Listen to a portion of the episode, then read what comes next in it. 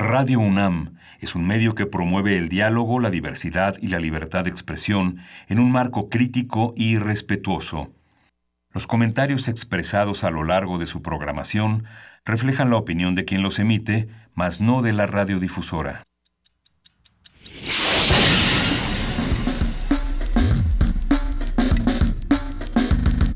Primer movimiento. El mundo desde la universidad.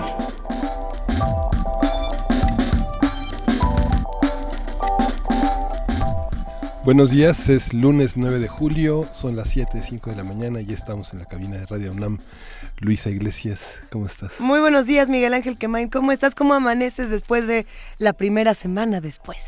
Pues es, es, inédito, digamos, la manera en la que las actividades de ya el virtual candidato electo a la presidencia de la República tienen lugar de una manera muy pública, muy cubierta por toda la prensa y el detalle de las actividades y de las transformaciones pues es inédito en los últimos, ¿qué? En los últimos 70 años. Posiblemente, probablemente 70 años. No todo el mundo está contento, hay que decirlo, y, y dentro de los mismos eh, simpatizantes de Morena, dentro de los mismos votantes, muchas de las decisiones que se están tomando en este momento con el cambio, los cambios en el, en el, en el próximo gabinete, esto ha dado una, una serie de quejas, pero me parece que es muy interesante que la sociedad siga crítica y atenta. Estamos acostumbrados a que pasa un día de la elección y ya nadie ve nada. Y ya nadie continúa con, con las críticas, con las preguntas, con el seguimiento de lo que ocurre. Y, y creo que venturosamente esta elección lo que nos ha dejado es una conciencia de, de, lo que ocurre ¿no? a nuestro alrededor y de estar críticos y atentos. No lo sé. Sí, y sobre todo que, bueno, que, que este Andrés Manuel López Obrador ha puesto en escena su agenda y que la hace, hace posible que ese seguimiento también sea pormenorizado por parte de la prensa y por los agentes sociales que están involucrados en sus actividades. Ya salió la iglesia a decir que están contentos, ya salieron los empresarios a decir que son muy felices. Muchos de los detractores mm. que lo, lo insultaron, lo denostaron y se sintieron amenazados por este tránsito de la presidencia, este ahora lo apoyan, ¿no? Que es algo muy, muy positivo. Pues ya, ya lo decíamos justamente la semana anterior. Eh, si no me equivoco, es que ya no sé si fue el fin de semana o fue el viernes. De esas veces que dices tanto ha pasado en, en los últimos días. Este, este mensaje donde se decía que Donald Trump había dicho que, que, eh, eran iguales, ¿no? Y que él era Juan Trump y el otro era Donald Trump. Y, y todo el mundo dijo, no, pero ¿cómo? ¿Pero por qué? Hay que pensar en qué va a pasar con esa relación también con Estados Unidos y con, México, ¿no? ¿En qué lugar vamos a quedar parados? Oye, Miguel Ángel, ¿tú te acuerdas de cuando tenías 16 años y te quedaste atrapado en una cueva y te rescataron en Tailandia? Qué, escenas, ¿eh? qué, interesante reacción de la sociedad. Si, si nosotros no tenemos ese recuerdo en, nuestra, si no tenemos ese recuerdo en nuestra memoria, afortunadamente muchos niños tailandeses, estos 12 jóvenes, lo tendrán y podrán contarnos qué fue lo que ocurrió y no tendremos que vivir esta tragedia que ya se anunciaba, que ya eh, sospechábamos muchos. Seis niños, son Cinco niños los que ya salieron. Cinco niños los que ya salieron. Y dos más que están a punto de salir eh, de esta cueva en Tailandia, que fue nuestra nota internacional del día viernes y que ha sido la nota de toda la semana. Eh, los niños estaban en esta cueva inundada, los jóvenes de este equipo de, de fútbol, con su entrenador de 25 años y ya estamos viendo cómo salen y los videos son espeluznantes, pero también son inspiracionales. Sí, sí, es uno de los casos de rescate, de los tal vez el último caso de, de, de esa fuerza fue el de los mineros chilenos, que Así fue es. tremendo, ¿no? Y, y bueno, ¿qué, ¿qué, nos deja esto de aprendizaje? Yo siempre me pregunto qué, qué pasa después de un desastre como este o de, o, de una crisis como esta. ¿Qué, ¿Qué, se aprende para las zonas que tienen cuevas? ¿Qué se aprende para zonas que tienen eh, derrumbes, las que tienen ciclones? ¿Qué nos, ¿Qué nos deja todo esto? Sí, la fragilidad en la que somos eh, parte de la, somos una parte muy pequeña de, de la naturaleza y somos una, una, una, una pequeña un pequeño grano en el, en el mundo del azar, ¿no? No somos nada, Miguel Ángel. Sí, no pequeños, somos... pequeños, pero, y se vuelve significativo esta pequeñez, ¿no? Porque justamente lo, lo, esta, esta pequeñez hace que signifique tanto para, para todo, para todo el mundo estas, estas vidas, ¿no? Porque a todos nos puede pasar, ¿no? Pues somos pequeñitos, pero cuando nos juntamos nos vemos mucho más grandes, así que haciendo comunidad, vamos a contarles qué va a pasar el día de hoy aquí en Primer Movimiento. Hoy vamos a iniciar un curso de verano que hemos titulado Pata de Perro, que son eh, un recorrido por distintos territorios de la ciudad y vamos a conversar con tres eh, jóvenes historiadores que van a estar con nosotros, Itlalia Aguilar, Juan Lozano y Elisa Ortiz. Cines y teatros abandonados. Vamos a ver qué tal se pone la conversación. Nota nacional, resultados de la elección. Esto con el comentario del doctor Horacio Vives, coordinador del proyecto Observatorio de la Elección 2018 y justamente del Instituto de, Jurídicas de, la, UNAM. Eh, buenísimo, pues sí, ya dan estos resultados donde Andrés Manuel sigue con esta, Andrés Manuel López Obrador sigue con esta gran ventaja. 53.19%. ¡Qué cosa! ¿No? Un poquito más de 30 millones. ¿no? se queda uno boquiabierto con, una, con una ventaja como esta. Pero bueno, ya lo platicaremos más adelante. Y en la nota internacional tenemos derechos de autor e Internet, esta discusión que se dio en Europa sobre la posible legislación en esos terrenos de, de, la navegación eh, para toda la ciudadanía en ese continente. Y vamos a comentarlo con Rubén Darío Vázquez, él es profesor de la UNAM, de la FES Aragón, de la Universidad Iberoamericana y columnista de Forbes México. Y bueno, qué, qué, qué, interesante porque un día sin Wikipedia y todos nos quedamos con cara de qué va a ser de nuestro futuro y, yo que me la sabía todo. Hay muchísimos portales más para consultar, pero eh, lo que nos ha gustado mucho el ejercicio de Wikipedia que lo platicábamos en este programa era el hecho de que todos podíamos construir el conocimiento. 15 mil millones de páginas. Y, y, entre todos pueden entrar, acceder, editar, siempre y cuando lo que, sea, lo que se sume al conocimiento sea verdadero. Esa es como la única, digamos, tirada de Wikipedia. que tenga fuentes. Que tenga, que tenga las fuentes, que no sea nada más. Consulté Google y ahí me apareció esto y se los voy a contar. No, y creo que ha sido un esfuerzo buenísimo. Eh, ¿Qué pasaría si nos quedáramos sin este tipo de espacios? Ya lo discutiremos. Eh, la poesía necesaria el día de hoy está a cargo de nuestra querida jefa de información, Juana Inés de esa, que no está. Al rato llega. Mañana llega, mañana llega. Vamos a escuchar la Oda Marítima de Fernando Pessoa. Qué en, en, el heterónimo de Haroldo de Campos. Que ese, ese poema, si no me equivoco, eh, lo encontramos, bueno, a, ver si ya luego platicamos más adelante de eso, pero hay una serie de programas en Radio UNAM que hablan de todos los heterónimos de, de Pessoa. Y hay una edición muy linda que hizo Miguel Ángel Flores de la Guamas Capozalco, que falleció, pero que nos dejó ese, esa traducción bellísima de la Oda Marítima. Es que justo las traducciones, ¿desde dónde? Ah, vamos a platicar de todo eso. Cerramos con una mesa del día interesante. Vamos a cerrar con una mesa del día dedicada a la economía para humanos. Vamos a conversar con la doctora Yolanda Trápaga, que es responsable del Centro de Estudios China-México de la Facultad de Economía de la UNAM. Vamos a discutir todo este, este tema complejo y muy interesante. Quédense con nosotros de 7 a 10 de la mañana en el 860 de AM, en el 96.1 de FM. Les recordamos que aunque no estamos todavía en TV UNAM, pronto volveremos. Pronto volveremos, así que no se preocupen. Hay música, música para escuchar esta mañana y los Acid House Kings nos traen... Bajo el agua.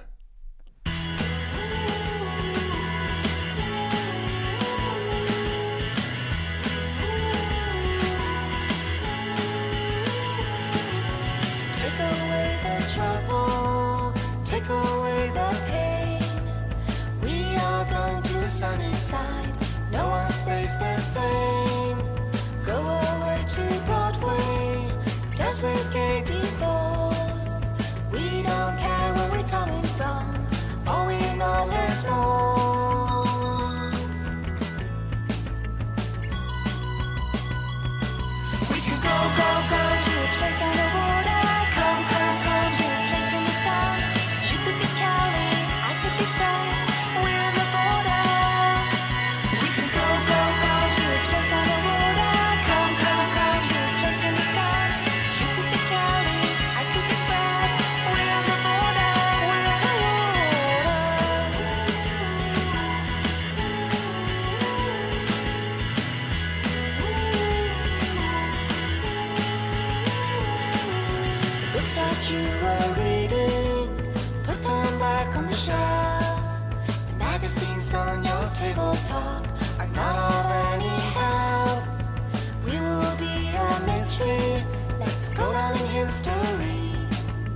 There are still some places to see that are safe for me.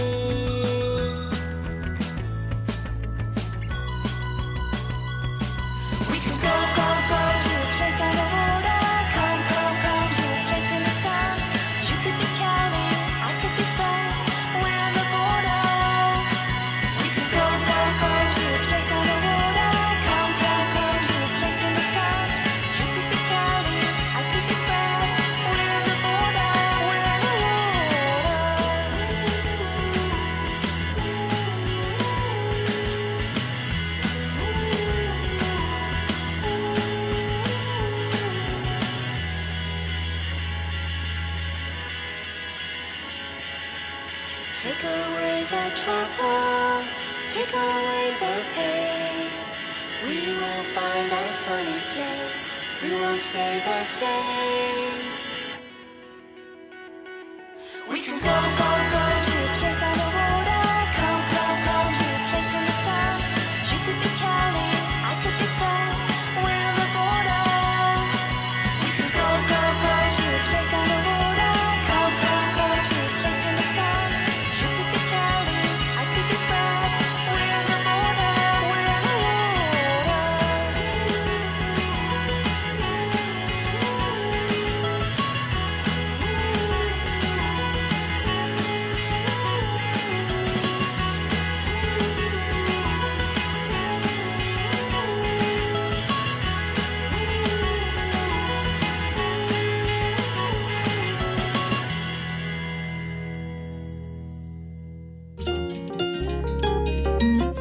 Primer movimiento.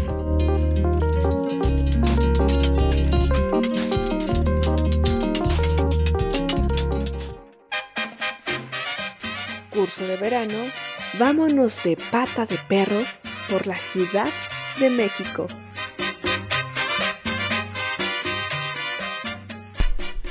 En México la expresión pata de perro alude a una experiencia con paseos a pie a través de los cuales se puede conocer a profundidad una ciudad e incluso el propio vecindario. Es común visitar los lugares típicos de comida tradicional de la zona y recorrer los distintos espacios históricos. Vamos a ver. Y pues vamos a conversar con Citlali Aguilar y Juan Lozano, que están ya con nosotros en esta, en esta cabina para hablar de cines y teatros que están en proceso de disolución. Justamente le damos la bienvenida a Elisa Ortiz, que, que, nos acompaña esta mañana. Elisa, ¿cómo estás? Buenos días. Hola, ¿qué tal? Muy buenos días a todos y al público que nos escucha a estas horas de la mañana. Juan Lozano, ¿cómo estás? Buenos días. Hola, buenos días. Desmañanado, pero ya contento de estar con ustedes. Desmañanado. Citlali Aguilar, que es la primera que presentamos, se fue de pata. Ella sí se fue de pata de perro hasta quién sabe dónde. Ella sí anda por, por otras latitudes, pero le damos Condenada. un saludo desde acá. Le mandamos un gran abrazo y arrancamos justamente hablando de cines, teatros y espacios abandonados en nuestra ciudad y en, y en, este, y en este país. ¿Cómo le vamos a entrar a un tema como este? Pues por el principio, ¿no? A ver. eh, Éntrale, Juan. Tenemos en la ciudad lugares eh, magníficos, lugares bellísimos, Ajá. pero que desafortunadamente hemos eh, dejado a, a, al olvido, ¿no? Y al abandono. Y hoy queremos hablarle justo de, de, de algunos eh, cines y algunos teatros que, que, están en una situación pues bastante triste y tal vez si, si, si, les damos una vuelta, si los vemos, si los visitamos, pues podemos recuperarlos, ¿no? Al final de cuentas eh, es una forma de agradecer a la ciudad todas las bellezas que nos, que nos brinda, ¿no? Eh, uno de los primeros cines a, a, los que yo visité incluso antes de, antes de, de que cerraran es el, el Cosmos, ahí por eh, la México Tacuba y Circuito sí. Interior, muy cerca de Metro Normal, Metro San Cosme. Eh, es fantástico porque fue uno de los primeros cines que, que empezó a dar funciones de matiné y promociones de 3x1 y esas cosas, Ajá. justo como para empezar a, a llevar a, a, todo mundo a, a, estas salas, ¿no?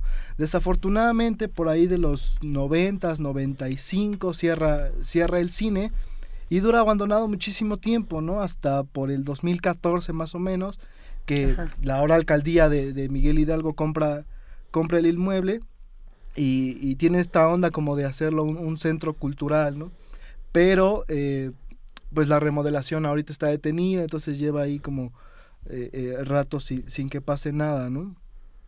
¿Y qué pasa con estos espacios? ¿Por qué tenemos fascinación por los lugares abandonados, por estos eh, resquicios donde de pronto queremos conocer la historia, pero también queremos ver eh, cómo, cómo se ha destruido la misma en cierta medida, Elisa?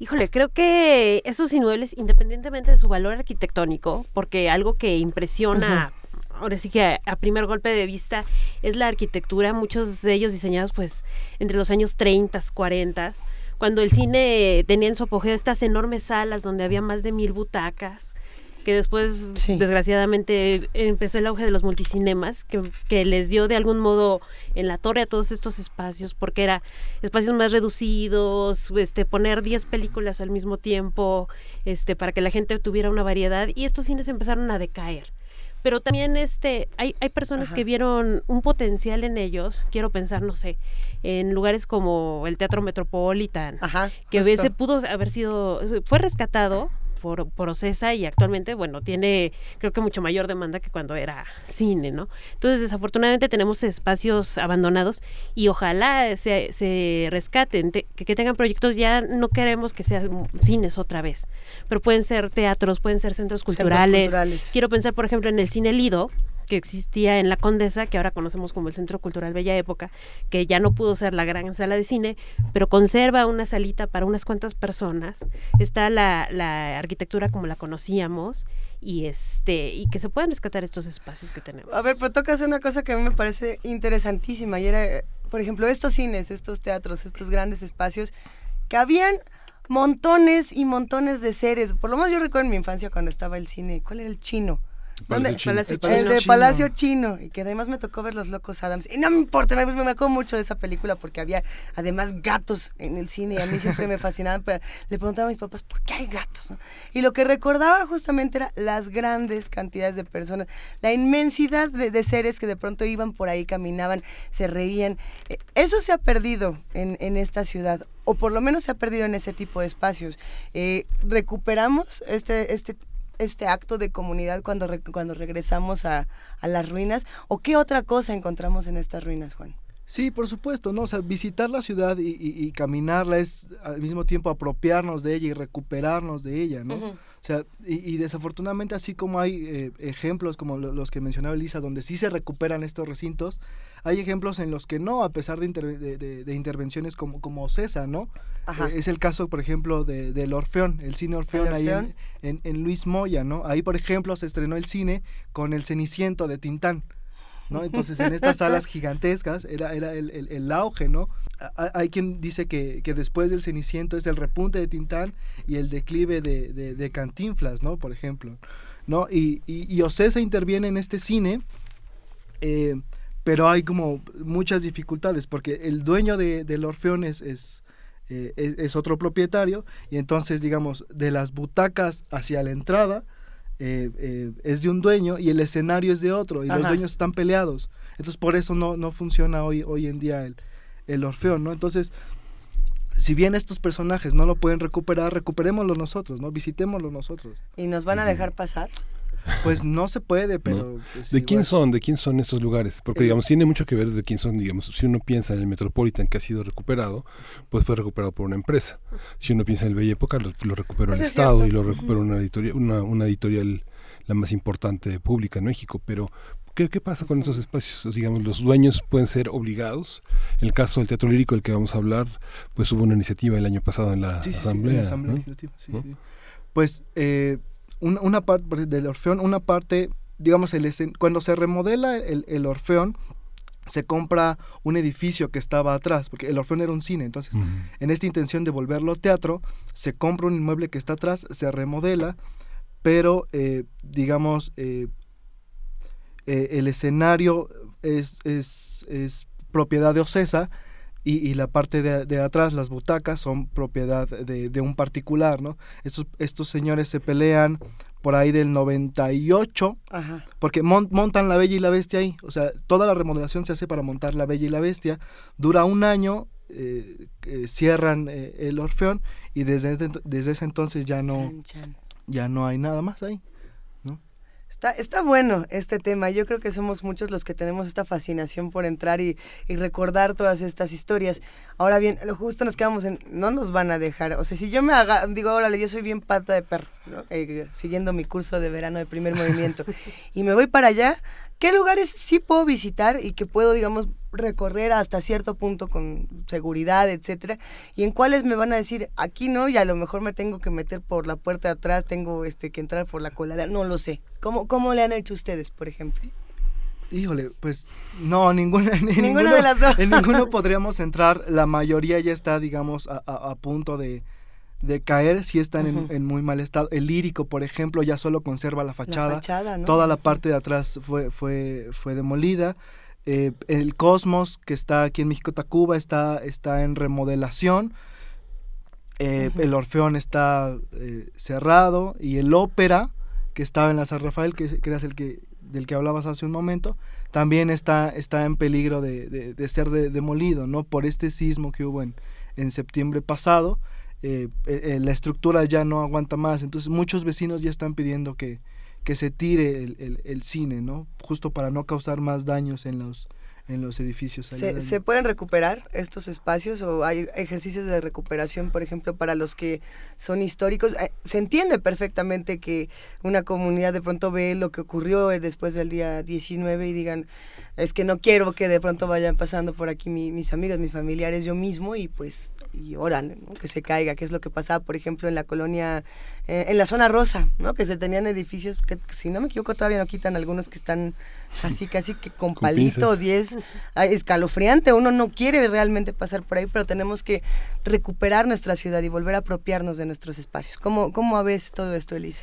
Eh, de algún modo tenemos entendido que después del, último sismo fuerte Sí. que tuvimos en la Ciudad de México, el del 19 de septiembre del año pasado, Así es. muchas construcciones resultaron afectadas, con mayor razón estas que han tenido años de, de abandono. Entonces, uno, aunque quiera rescatarlos, pues involucra varias cosas. Que si el dueño está dispuesto a, a, a vender su terreno, a lo mejor hay gente que dice, no, este es mío, no le van a hacer nada y hasta que se caiga en pedazos. Este, habrá iniciativas a veces de, de los gobiernos, ya sea federal, de la Ciudad de México, por querer rescatar estos espacios, pero creo que quien funciona mejor llega a ser la, la iniciativa privada, que al fin y al cabo es la que tiene los recursos para poder levantarlos.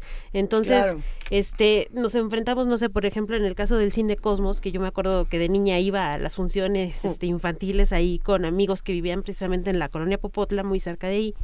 Y bueno, qué triste que el, el edificio siga abandonado. Y, y otro caso peculiar que ahorita recuerdo, por ejemplo, el del cine Linda Vista, que también era un recinto importantísimo para las matines infantiles, que ahí se Sí. estrenaban todas las películas de Disney. Y, y decidieron un día, ay, vamos a, como está abandonado, a ver si lo compramos para hacerlo el templo de San Juan Diego, que no tiene un recinto. Y ahorita ni la iglesia ha podido rescatar completamente ese espacio Así para es. que, que sea lugar de culto. Entonces, son muchísimos factores los que tienen que ver en este sentido. ¿Qué significado tiene, digamos, hacer un recorrido de pata de perro por espacios que ya no van a, ya no, ya no van a volver a estar entre nosotros y que, como decías, Juan, ahí están marcados por la cicatriz del sismo, que no solo junto a ellos, no solo son ellos, sino muchos edificios que, como decía Luisa, están sujetos con pinzas ¿no? en, en- en este rostro de la ciudad. ¿no? ¿Qué, qué sentido tiene? ¿Que para, para, para qué recorrerlos? Pues creo que solo podemos cuidar lo que conocemos, ¿no? Y solo amamos lo que conocemos. Entonces, para poder seguir amando y, y conociendo y cuidando nuestra ciudad, tenemos que recorrerla, ¿no? Y tenemos que visitarla, a- a, eh, pues, por, por todos lados, ¿no? O sea, desde los más eh, bonitos y agradables hasta los que nos pueden causar algo de, de resquemor, ¿no? Creo que por lo hay que, hay que aclararle a los que están haciendo comunidad con nosotros, a los radioescuchas, que ustedes son muy jóvenes, muy, muy, muy, muy jóvenes, y que por lo mismo tenemos distintas generaciones, en no solo en esta mesa, sino en todo el equipo de producción de Primer Ujú. Movimiento y probablemente entre los que nos escuchan. Y para ninguno de nosotros la Ciudad de México será la misma, ¿no? Eh, eh, yo puedo escuchar historias de mis papás que me decían, uy, es que ese edificio que a ti te encanta, ese no estaba ahí, ¿no? Y, y mi abuelo les va a decir, pues el de allá tampoco. Y así podemos Sí. ir construyendo diferentes ciudades. Eh, ¿Cuáles son los espacios que para ustedes significaban todas estas cosas? Porque si a mí me preguntan, oye, ¿cuál es el cine que, que te representa? Puedo decir el del el Palacio Chino, pero la verdad es que sería Linterna Mágica, por ejemplo, Sí. ¿no? Espacios que uno dice, ¿Sí? no sé si realmente esto significa lo mismo para el que tengo enfrente, porque el que pase por San Jerónimo dirá, linterna qué y ese cine qué era y no necesariamente hay cuántas ciudades caben en esta ciudad. Para ustedes, cuéntenos, ¿cuál es la ciudad que a ustedes les toca? Híjole, yo que soy un poco más grande que varias generaciones este, académicas, más grande que, que Juan, este, sí me tocó ver una ciudad completamente diferente.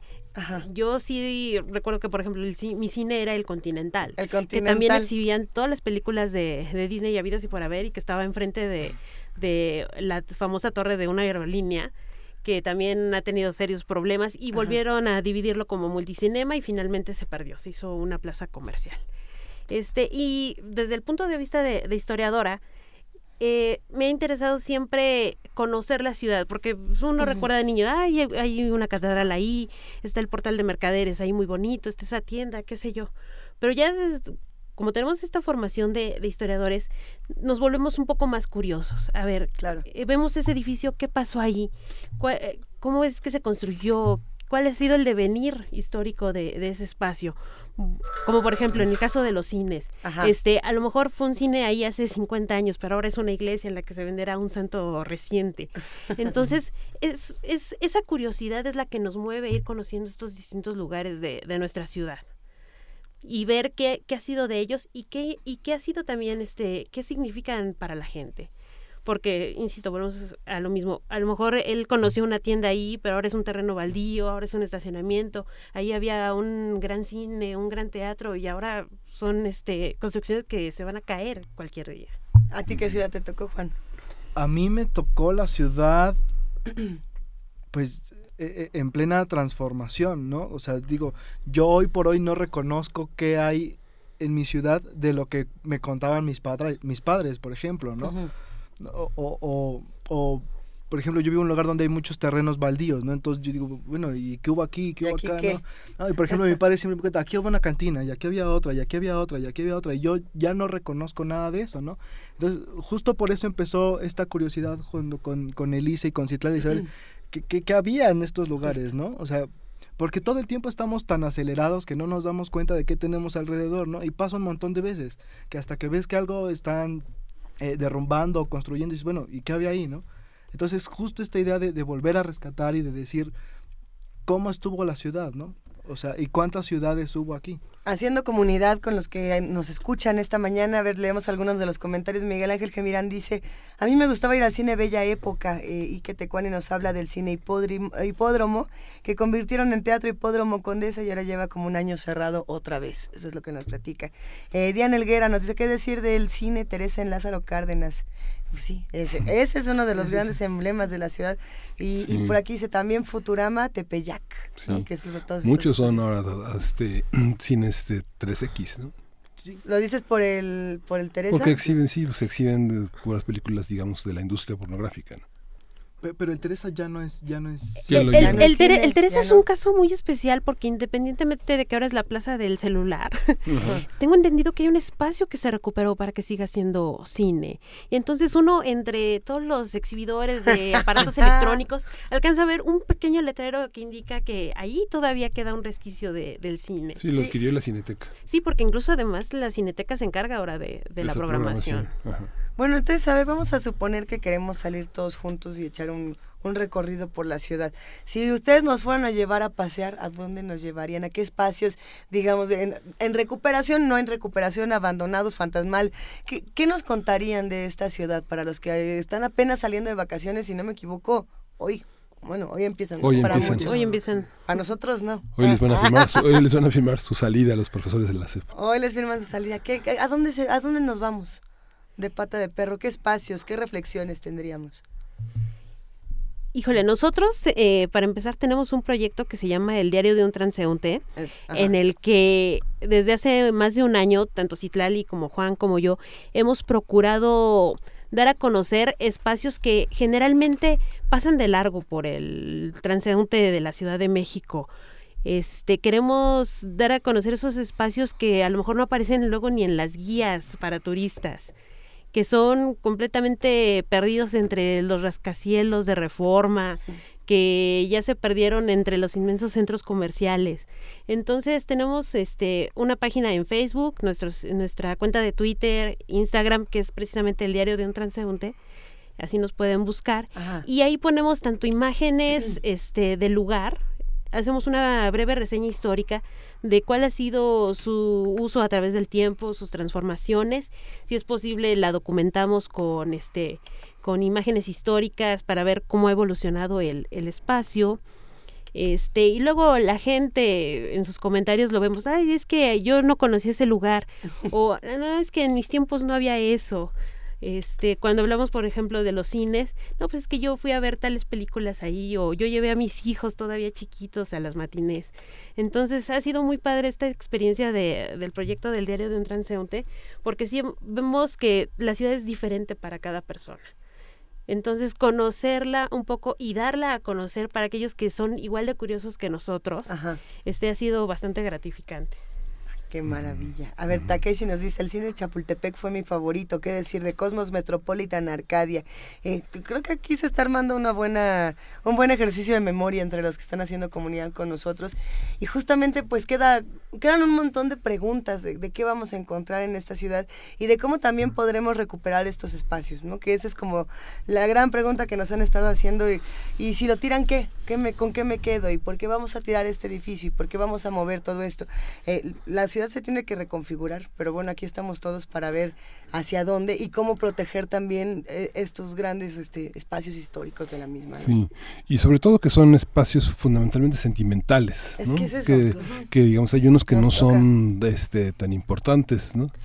Quiero pensar ahorita, por ejemplo, eh, todo el problema que se armó cuando se pensaba tirar el Teatro Blanquita. Ujú. que querían hacerlo un centro comercial y estacionamiento, no recuerdo exactamente qué, Sí. pero literalmente la voz del pueblo dijo, es el Teatro Blanquita, por favor, es uno de nuestros emblemas en cuanto al cine, este, perdón, en cuanto a las obras de teatro tipo cabaret, o sea, no pueden tocar el, el Blanquita. Sigue todavía un poco abandonado, pero se logró conservar el espacio y se espera la, la recuperación del espacio. El Teatro Blanquita y el Teatro Blanquito, como se conoce el, el Palacio de Bellas Artes. vamos a ir con música, vamos a hacer una pausa musical con Lagartija. Este, vamos a escuchar de Bauhaus, Lagartija Nick. Ay, para recordar el ópera con Bauhaus, qué maravilla.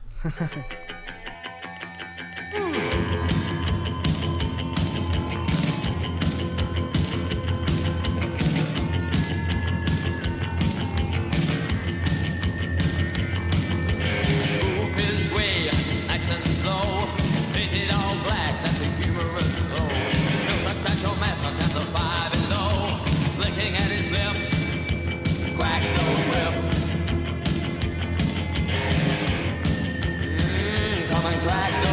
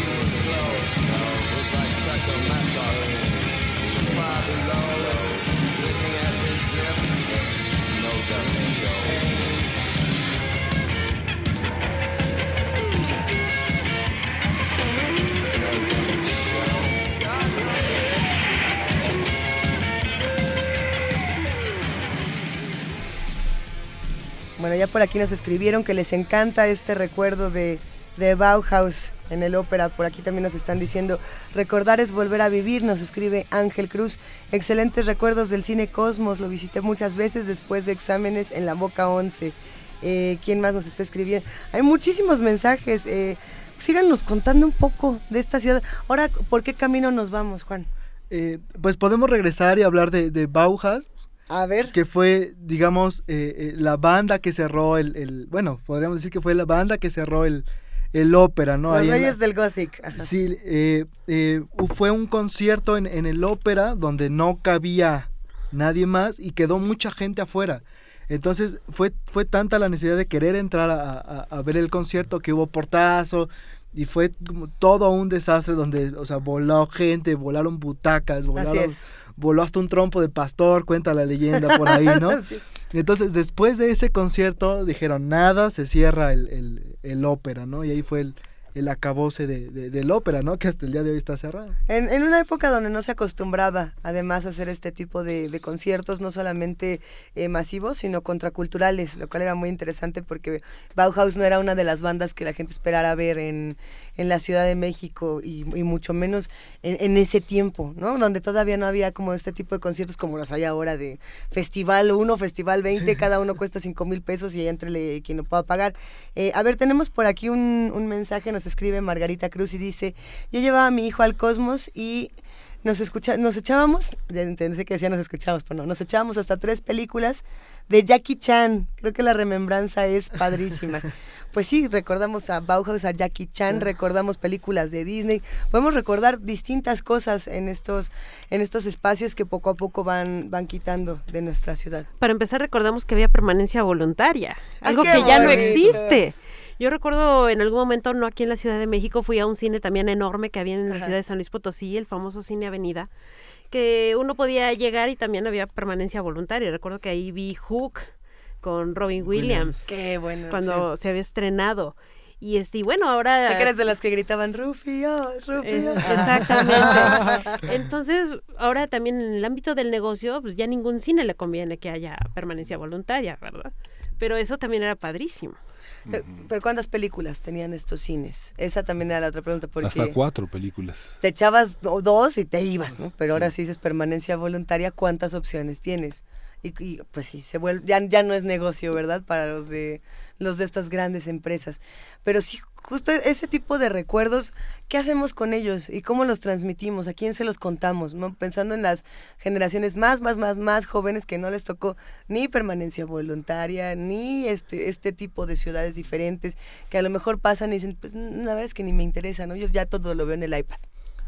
¿Cómo lo sacamos del iPad y los llevamos a las ciudades? Pues contándoselo a todo mundo, ¿no? O sea, molestando al vecino, al del metro, a, a todo mundo, ¿no? Contando, contándoselo, justo para, para vo- volver a, recuperar estos, estos lugares, ¿no? Y, y, y ¿por qué no? Volver a recuperar la permanencia voluntaria.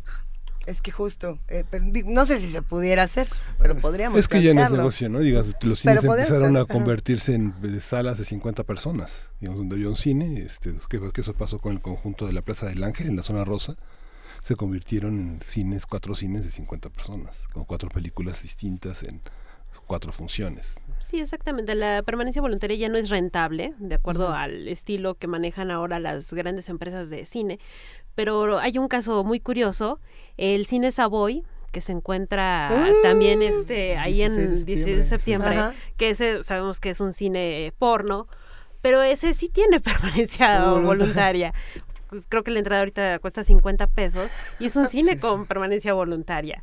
Entonces, creo que a ellos les Pero sí les hay, sigue pero, pero, funcionando pero, el pero hay actividades periféricas a la, a la- a la pantalla, por eso es Sí, a muchos no les voluntaria. importará ni la película, pero bueno, es, es un Es que las tramas son muy eso. interesantes. Sí. Tenemos muchísimos comentarios. Qué maravilla que esta conversación esté despertando tantos recuerdos y tanta retentiva de los que hacen comunidad con nosotros. Alfonso de Albarcos nos dice, les voy a ir contando.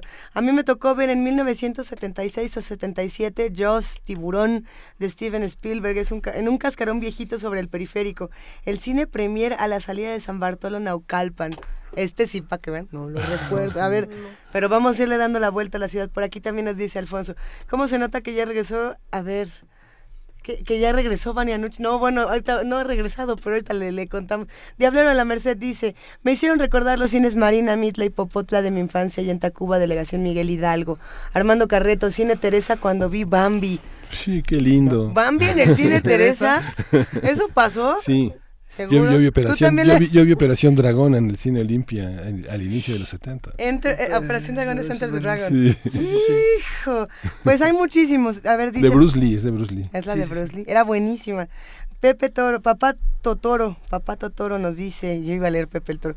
eh, mi cine fue el de satélite y mi esposa conoció el autocinema satélite. Yo recuerdo esa bonita costumbre de los niños que al final de la película y durante los créditos jugábamos frente a la pantalla. Hoy yo lo hago con mis hijas y se nos quedan viendo raro. Sí, porque la pantalla llegaba hasta el piso y uno podía jugar con la familia, etcétera. Eh, esto que todos estos recuerdos han pensado a lo mejor hacer algo dentro de, de este blog que tienen dentro de estas conversaciones eh, retoman los recuerdos de otras personas y se van a explorar por ejemplo Sí, eh, al, al, principio del proyecto eh, lanzamos una convocatoria que Ajá. se llamaba Transeúntes de Ocasión, que era como la gente que nos mande sus, sus fotografías, sus experiencias, y nosotros las publicamos. Y a- así, por ejemplo, llegó, llegó Elisa al, al proyecto, ¿no? Empezamos primero Citlali y yo, Ajá. y Elisa nos, nos, nos llenó de información, ¿no? Entonces fue parte ya de... que dijeron vengas véngase para acá. ¿no? Entonces, así, así, así. Bueno, ya nos conocíamos, ¿no? De, de, de, de la universidad. Pero ya así se sumó, se sumó al proyecto y así ya hemos compartido más, más experiencias, ¿no? Otto Cázares también. Eh, eh, com- conductor de Radio UNAM compañero de un acá. abrazo. Sí, un abrazo. También nos, nos, nos, nos compartió parte de, de, de, de- de- de- de su colonia, ¿no? Entonces así hemos ido también eh, nutriendo nuestro, nuestro diario de un transeúnte. Es que hay, que hay que visitar este, este portal, a ver si al final compartimos otra vez. Y en redes sociales también lo pasamos para que todos se puedan seguir sumando a, a esta comunidad que llama muchísimo la atención. Había otro mensaje que decía que si podíamos hablar también de teatros, justamente, que hemos estado hablando solo de cines. Yo digo que sí hablamos de teatros, pero Sí. por ahí algún otro espacio, digamos, que recuerden que podamos mencionar. Pues, pues el lírico, por ejemplo, lo, Ah, sí. lo inaugura justo Sierra, ¿no? Entonces tiene un montón de cambios de nombre hasta que llega a, a- a Teatro Lírico y cierra por los 80, si no mal recuerdo, después de una obra con Angélica María, eh, Papacito Piernas Largas se llamaba. Eh, sí, sí, esa es la, la- la última, la última obra que se monta ahí en el lírico y queda, queda, queda abandonado después de, después de eso, ¿no? Después de ser uno de los, de los más importantes jun- junto con el Teatro de la Ciudad, ¿no? El Esperanza Iris. El Esperanza Iris ya quedó más bonito. Ya quedó más Ese bonito, ya- ese sí. Ese sí le invirtió el gobierno capitalino y Ajá. actualmente ya no es solo teatro, también se hacen proyecciones de cine este y vienen bandas de talla internacional. Pero a ver, justo le decíamos, en esa misma calle está, por ejemplo, el Frufru, ¿no? ¿Qué, ¿Cuál es la diferencia entre un espacio como el Frufru y un espacio como justamente la Esperanza Iris? ¿La inversión? ¿El, Me el cuidado imagino- del gobierno? Me imagino que sí, porque por ejemplo en el caso de la Esperanza Iris sabemos que es parte de- del gobierno capitalino y el Frufru pertenece a un particular, sabemos que es el teatro por excelencia de, de la tigresa, de. Irma Serrano. Entonces creo que ahí sí tiene mucho que ver cuando pertenece a un particular y cuando el, el gobierno decide además invertirle al, al espacio, porque el Esperanza Iris, en, eh, además con eso de que cumplió 100 años, el gobierno, si ya le había invertido para que fuera un espacio cultural, bueno, decidió echar la casa por la ventana y ahora es un espacio importantísimo porque antes solo se presentaban este proyectos nacionales y ahora vienen bandas de rock este de talla internacional, va a venir Interpol. Sí. Este, los boletos se agotaron en cuestión de minutos y creo que en agosto, por ejemplo, se presenta un documental de, de Rita Guerrero con lo, y van a tocar Sabinos. en vivo los sabinos. Entonces es un espacio que mis respetos se logró recuperar al 100%. Es que la Esperanza Iris, que se inauguró en 1918, justamente a instancias de Esperanza Iris, Ah. este fue adquirido por el gobierno de la ciudad después del incendio de 1984, en el 99 lo recuperó y ahora cumple 100 años y ahí se va a presentar hoy a las ocho y media de la noche justamente la Street Hubbard Dance Company de Chicago. Que, Eso va a este, estar muy bueno. Sí, de aquí eh, nos vamos sí. para allá. Es más, Sí, y el, y el teatro cumple 100 años y está absolutamente rehabilitado por el gobierno, por A el ver. sistema de teatros. Es, es- es como la, la pieza importante del sistema de teatros de la Ciudad de México. ahí va un consejo para irnos hoy. Hoy nos podemos ir a la Esperanza Iris. Ya para cerrar esta conversación, ¿a dónde nos iríamos con ustedes? Que nos digan así como, a ver, sálganse de su casa y se van aquí. Casi, casi tómenle una foto y nos la mandan para saber que cumplieron con el primer reto de la semana de pata de perro. Pues mira, la imagen del diario de Transeúnte es una cabeza de león que está en el cruce de Madero y Motolinía, Ajá. ¿no? Y, y marca eh, el nivel del agua de la inundación de la Ciudad de México en 1629, la gran 1600, inundación de la gran inundación de la 1629. Ciudad de México. Entonces, eh, ¿por qué no se van de pata de perro? Le toman una foto a esta preciosa cabeza de león y nos la mandan, ¿no? A, arroba de un, diario de un transeúnte, estamos en Facebook, En en, Facebook. Instagram y en Twitter. Órale. Bueno, y que también nos manden a nosotros también, pónganle también arroba P Movimiento, justamente para que sepamos quiénes cumplieron este reto y de ahí, por supuesto, pues sigamos con este curso de verano que da para muchísimo.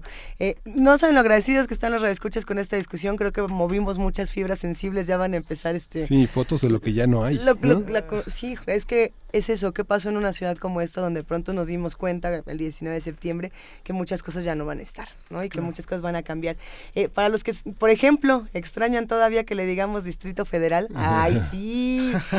Nos vamos a despedir de esta conversación justamente con los auténticos decadentes, escuchando Distrito Federal. Elisa Ortiz, muchísimas gracias por Al acompañarnos. contrario, gracias a ustedes. Gracias. Juan Lozano, muchísimas Gracias gracias. Nos escuchamos muy pronto, gracias. Claro que sí.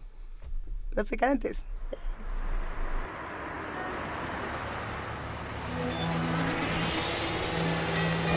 Al planetario.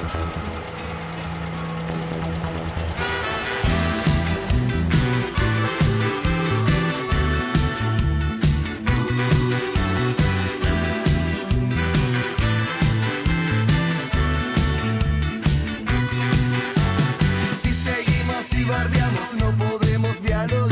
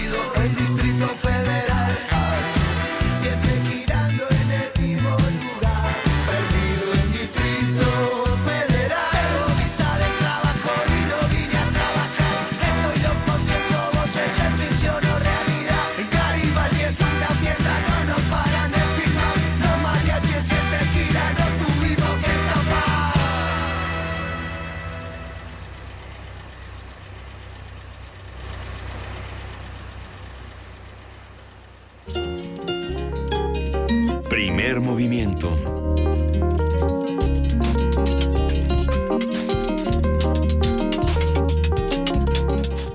Y en este momento son las 7 de la mañana con 53 minutos. Le agradecemos muchísimo a Elisa Ortiz y a Juan Lozano que se han quedado con nosotros justamente a platicar, Miguel Ángel, de, de cómo eran las ciudades, de qué es lo que recordamos de las ciudades y de todo lo que pues tenemos que preservar de una u otra manera. Tenemos mensajes. A ver, nos, nos llamó José Luis Pacheco, le mandamos un abrazo. A ver quién tiene, quién comparte el recuerdo con, con José Luis. Nos dice, tuve la suerte de ser cinéfilo. Quiero recordarles el cine Florida y Peña y Peña. Eh, tenía la capacidad para 7.700 personas. 7.700 personas. Dice, era el cine más grande del mundo y nos está nos recomendando Palacios que se olvidan de la UAM. Es un libro justamente para Mm. recuperar las ciudades. Y bueno, pues hay más comentarios. Tenemos también uno de Elizabeth Solórzano. Elizabeth Solórzano nos recuerda a Carmen Carranza y a don Enrique Solórzano que han escrito sobre cine desde que este era silente. Muchas gracias por esta participación. Y justo, eh, hoy comentaba que se inició el fin de semana el Danzatlán, este espacio que Elisa Sí. Carrillo abrió.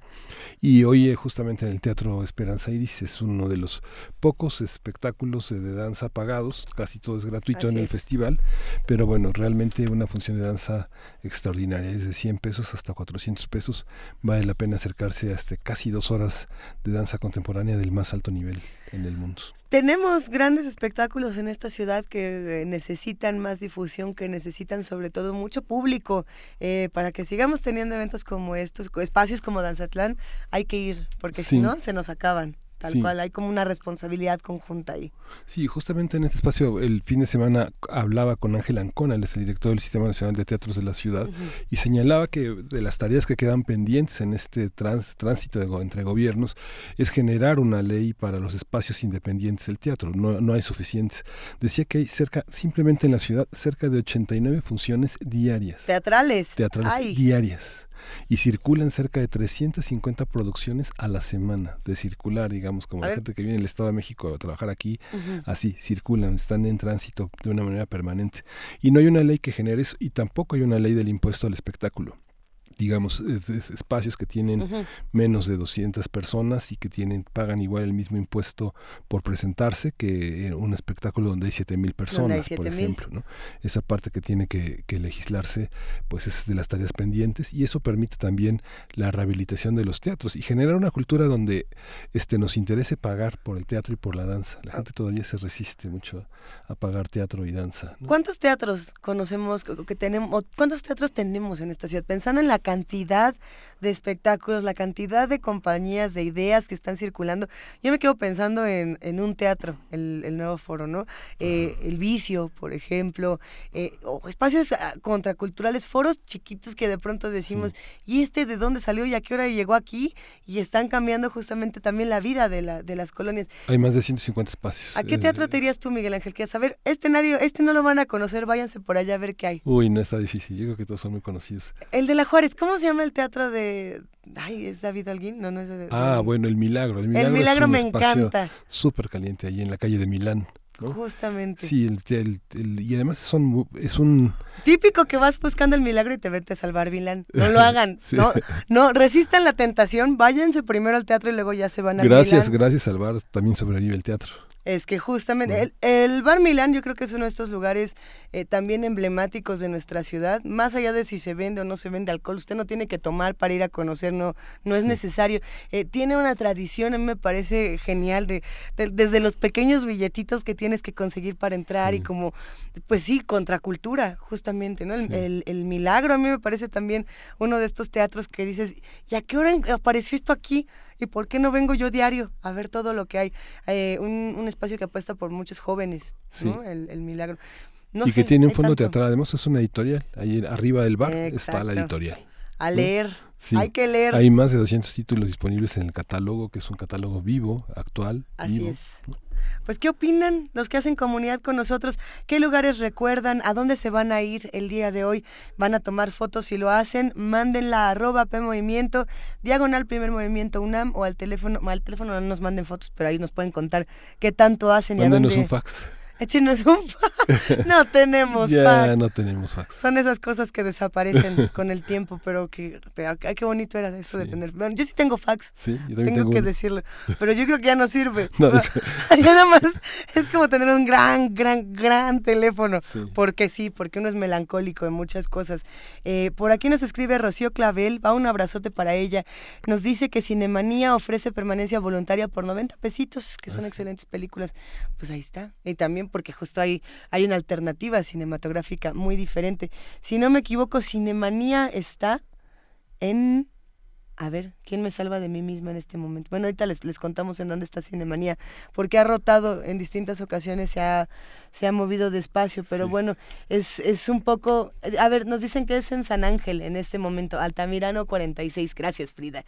Si no, si no la digo completo, Frida no me deja de apretar el talkback, pero bueno, está bueno, está buenísimo. Cinemanía MX lo encuentran en Twitter, a los amigos de Diario de un Transeúnte los encuentran tal cual, Diario Transeúnte en, en Twitter también. Así que sigamos haciendo todos juntos comunidad. Vámonos a una pausa de esta primera hora y regresamos para recordar la ciudad y también para ver qué está pasando ahora con estas elecciones.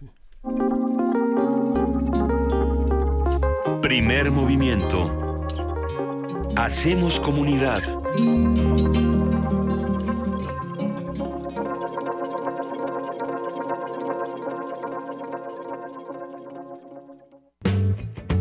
Beatriz Rivas, novelista y académica mexicana, lee el primer capítulo de su novela Jamás Nadie, exponiendo la intolerancia y el racismo. Aquí nada impide la entrada del mal a las casas. Allá siempre hay un guan, ese escalón que antecede a las puertas, para que ningún espíritu maligno pueda pasar y para que el agua en las inundaciones tampoco penetre. No importa el lugar, escucha. www.descargacultura.unam.mx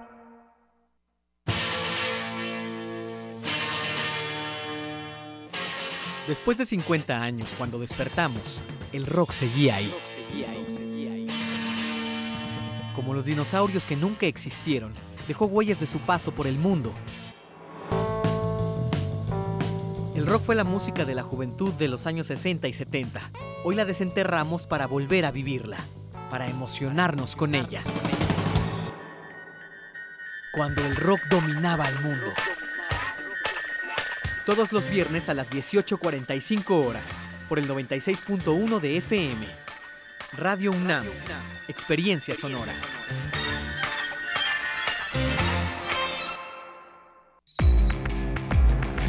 México necesita un cambio, pero un cambio que vaya de frente. Imagina un país donde todos los mexicanos podamos nacer, crecer y envejecer sin hambre, sin frío y sin miedo.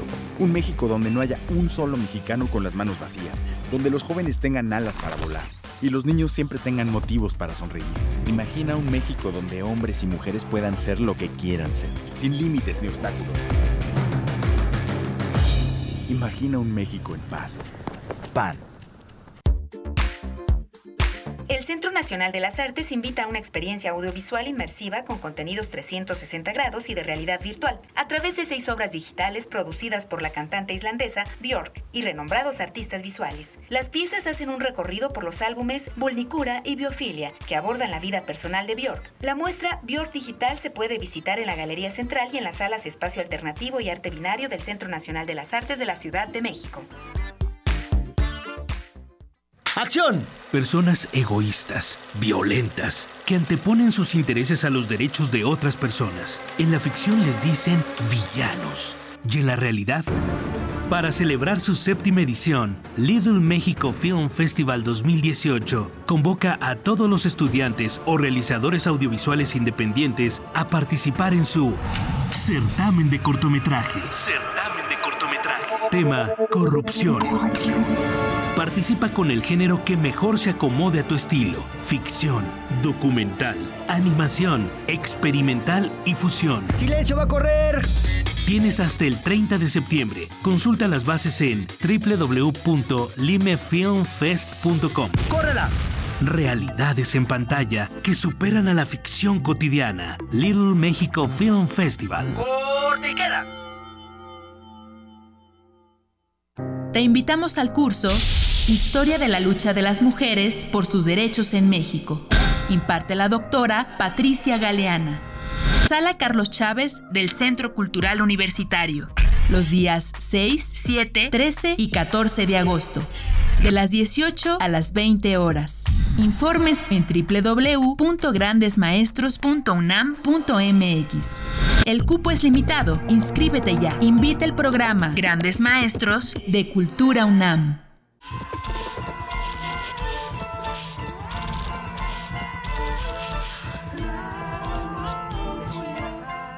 Si quieres saber qué es este sonido, no olvides escuchar este domingo a las 2.30 de la tarde Gabinete de Curiosidades. Colecciona junto con nosotras sonidos y visita nuestro micrositio web en www.radio.unam.mx. Quédate en el 96.1 de FM, Radio UNAM. Experiencia sonora.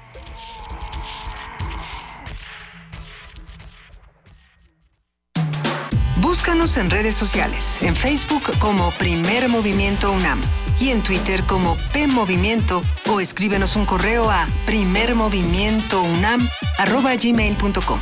Hagamos comunidad. Y en este momento son las 8 de la mañana con 5 minutos de este lunes 29 de julio. ¿No 29? No, ¿verdad? 9 nada más. No quiero, yo quiero adelantar los días para ver si nos dan vacaciones, Miguel Este, Ángel. este primer- este primero de diciembre, estamos a punto de... Ah, ya pronto, ¿eh? Lo- mira, así decíamos de, de primero de primero, y ve, y ve dónde estamos, ya es nueve y todo se pasó vertiginoso y, y bueno, con muchas emociones. Eh, los que están haciendo comunidad con nosotros, les mandamos un gran abrazo y un agradecimiento enorme por todos los comentarios que realizaron sobre esta sección, la primera del curso de verano Pata de Perro. Si quieren conocer más de Juan Lozano y de Lisa Ortiz y del trabajo que hacen en Diario de un Transeúnte, visiten nuestras redes sociales y ahí les vamos a ir compartiendo poco a poco eh, cómo, cómo va todo este asunto. Ya nos dijeron que nos tenemos que ir a tomar una foto. Sí. ¿A dónde nos vamos a ir? A León que está en Motolinía y dónde? Ah, bueno, ah, ahorita lo compartió en Madero, en Madero justamente. Pues vamos a ir a tomarnos una foto, vamos a ir a reencontrarnos con esta ciudad y a ver qué tenemos que hacer a partir de este momento, porque justamente tenemos que hablar del INE, de las decisiones, de las votaciones y se va a poner buenísimo. Vamos a la nota nacional. Primer movimiento.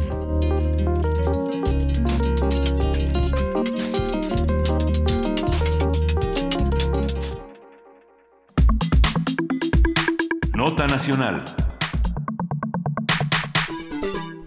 Este domingo, el Instituto Nacional Electoral confirmó los resultados de las elecciones de la semana pasada, en las que Andrés Manuel López Obrador, candidato de la coalición Juntos Haremos Historia, Morena PTPS, ganó con más de la mitad de los votos. La confusión con el pez va a estar muy divertida en los próximos días. Ya nadie entiende si se quedó, si se fue, si ya no hay registro, pero los diputados sí se quedan, eh, que si la abuelita en en fin, va a estar interesantísimo el tema con el pez. El secretario ejecutivo del INE, Edmundo Jacobo Molina, presentó los números finales tras el cómputo en los 300 distritos electorales. A través de un comunicado se dio a conocer que se realizó el recuento de votos más numeroso de nuestra historia democrática de 117.634 actas, lo que equivale al, 74 al 75 perdón, por ciento de los paquetes recibidos. La votación total del pasado primero de julio supera los 56 millones de sufragios, es decir, el 63.42% de participación de los ciudadanos inscritos en la lista nominal de electores. Se esperaba más, Se esperaba más. según yo. Pues sí. Andrés Manuel López Obrador resultó presidente electo con más de 30 millones de votos. Vamos a ver qué se esperaba, qué fue lo que pasó, cuáles fueron las grandes sorpresas de la semana pasada. Y para ello nos acompaña el doctor Horacio Vives, coordinador del proyecto Observatorio de la Elección 2018 del Instituto de Investigaciones Jurídicas de la UNAM. ¿Cómo estás, querido Horacio? Buenos días. Eh, pues muy bien, muy contento de nueva cuenta estar haciendo comunidad con primer movimiento. No, eh, hay muchas emociones. Sí, yo creo. cómo no. Muchos enojados, muchos contentos, m- muchos temerosos, muchos suspicaces. Y, y creo que es un buen momento para hacer un recuento de lo que ocurrió en, en esta semana, Horacio. Y bueno, de ahí nos vamos para adelante. Bueno, a ver, lo primero que creo que es interesante comentar es el hecho de que las elecciones eh, cumplieron su propósito. Esto puede resultar eh, m- eh, muy obvio, muy simple, pero bueno, vamos a, a ir desmenuzando el argumento. A ver, ¿qué tienen que ser unas elecciones, digamos, estándar? Digamos, durante la campaña, obviamente debe de haber diferencias, debe de haber ataques, debe haber distanciamientos, debe haber una cierta eh, polarización, eh, eh, presentación de propuestas, guerra sucia, todo eso que sabemos que viene en las campañas. Pero una vez que se dé el resultado electoral y que los electores son los que con su voto deciden a quién ponen en qué lugar, lo que ten- tiene que ocurrir es un eh, proceso digamos, de amortiguamiento, ¿no? En términos de ir este, eh, quitándole tensión, intensidad a las cosas. ¿Por qué? Pues porque ya se dio un resultado electoral. Y eso tiene que ver con una cosa esencialmente que es el reconocimiento de los resultados. Yo hablé muchas veces en esta misma mesa eh, y por ahí eh, veía cejas levantadas y comentarios en redes sociales de que debería de haber generosidad por parte de los eh, actores políticos para em, reconocer los resultados. Bueno, en ese sentido, creo que llegamos a una elección que es como del libro de texto, ¿no? Vemos, hubo una votación abundante. Está esta cifra del 63 eh, por ciento que probablemente mucha gente esperaba eh, que, que, fuera más. que, fuera más. pero también hay que pensar que es más o menos el, el rango normal de, de, votación de una elección presidencial en México. En las intermedias eh, baja, obviamente, la, la, participación. Esta es una elección muy importante porque convocaba prácticamente a todo mundo para, eh, para votar y por presidentes, diputados, senadores, este congresos locales, gobernadores en, en algunas entidades, en fin. Sí. Entonces, eso hacía que, que tuviera una gran convocatoria la, la, elección, pero este es el rango estándar, considerando que nuestro país, eh, esto del voto obligatorio es una falacia, en realidad el voto es eh, opcional, porque pues si no vas a votar no hay ningún tipo de consecuencia. Que dicho sea de paso, esto nos puede llevar en otro momento, en, en otra mesa, a hablar de que hacer el voto obligatorio, pues tal vez medio atente con contra tu libertad de decisión de, de, si ir a votar o no, pero también ayudar, ayudaría mucho a reducir la compra y la coacción de voto. Bueno, dicho lo anterior, Ajá. la otra parte, y con eso ustedes eh, eh, abrieron la, la emisión de hoy, pues tiene que ver con qué ocurrió después de las elecciones digamos, eh, creo que estamos asistiendo como observadores a la luna de miel perfecta, ¿no? Digamos, la campaña oficialmente tiene tres meses, pero hemos visto como que se alargó a tres meses y una semana, uh -huh. porque ha sido la mejor semana de campaña de, de López Obrador todo mundo reconoce su triunfo, hay en general un ambiente eh, bastante festivo, ¿no? Esperanzador. Y eh, pues ya se dieron por lo menos dos de las reuniones más importantes que tendrán que ocurrir la, la semana, ¿no? A los días después de la sí. jornada electoral, que fue la reunión con, eh, con Peña, ¿no? Eh, de, de, la cual pues este sabemos que fue por lo que trascendió redes sociales, memes y demás, pues una, una reunión muy, muy cordial y que va a ser una transición aterciopelada. Y la otra tiene que ver con eh, el anuncio de, del bloque empresarial respaldando, ¿no? digamos, este, desdiciéndose de lo que había ocurrido claro. durante la, la, campaña y ahora apoyando resueltamente eh, a López Obrador. ¿Qué, ¿A qué obedece eso? Pues a que todo el mundo está tratando de eh, proteger sus intereses. El interés de Peña es que sea una transición lo menos este, accidentada posible, es lo menos perseguida, que no salgan ahí este, eh, la noche los cuchillos largos, ¿no? Digamos, en claro. términos de, eh, de um, ajuste de cuentas del, del, gabinete. Andrés Manuel López Obrador le conviene empezar eh, su gobierno con toda esta enorme fortaleza que trae eh, legitimizada en las urnas y los empresarios, pues bueno, tienen que seguir este, haciendo eh, negocio, generando empleos y teniendo una buena relación con el gobierno. Entonces, me parece que estamos eh, asistiendo, digamos, al guion ideal de lo que tiene que ocurrir después de las elecciones. Tal vez nada más con una, mm, para mí, Hay digamos, una, una excepción, eh, pero también eh, quiero decirle a, a, a, al auditorio que no se sientan eh, llamados a engaño. A ver, López Obrador puede hacer lo que le dé la gana. Entonces, por ejemplo, cuando se dio a conocer, eh, tú hablabas de eso al principio, Luisa, el, algunas inconformidades en términos del gabinete, pues algunos levantaron la ceja cuando se, se dio a conocer que Germán Martínez va a ser el nuevo eh, director del IMSS. Bueno, pues para empezar puede hacer lo que quiera, ¿no? Digamos, está dentro de sus eh, uh -huh. facultades nombrar al, al, al gabinete libremente, con excepción de los que requieren aprobación del Congreso. En, ese caso, pues está Relaciones Exteriores, Hacienda, en fin, ¿no? Eh, el procurador, digamos, el, fiscal. Son, son pocos los nombramientos que requieren aprobación del Congreso, pero puede hacer y deshacer con el gabinete y con lo que se le llama el gabinete ampliado, el gabinete extendido, eh, lo que quiera. Unos dirán, ah, bueno, pues es que a Germán Martínez nos los vendieron para ser senador, ¿no? Bueno, pero pues es que puede hacer y deshacer este como quiera y parece su, su eh, prerrogativa. Y luego también hay que entender que eh, la verdad es que de los últimos años para acá, el problema de, de, de, la salud sí, en efecto, tiene que ver con la parte específicamente del sector, pero también es un problema financiero. No por nada, y esto también puede generar mucha eh, polémica, eh, pues en, al frente de, de, del IMSS han estado gente que no son científicos de, de la salud.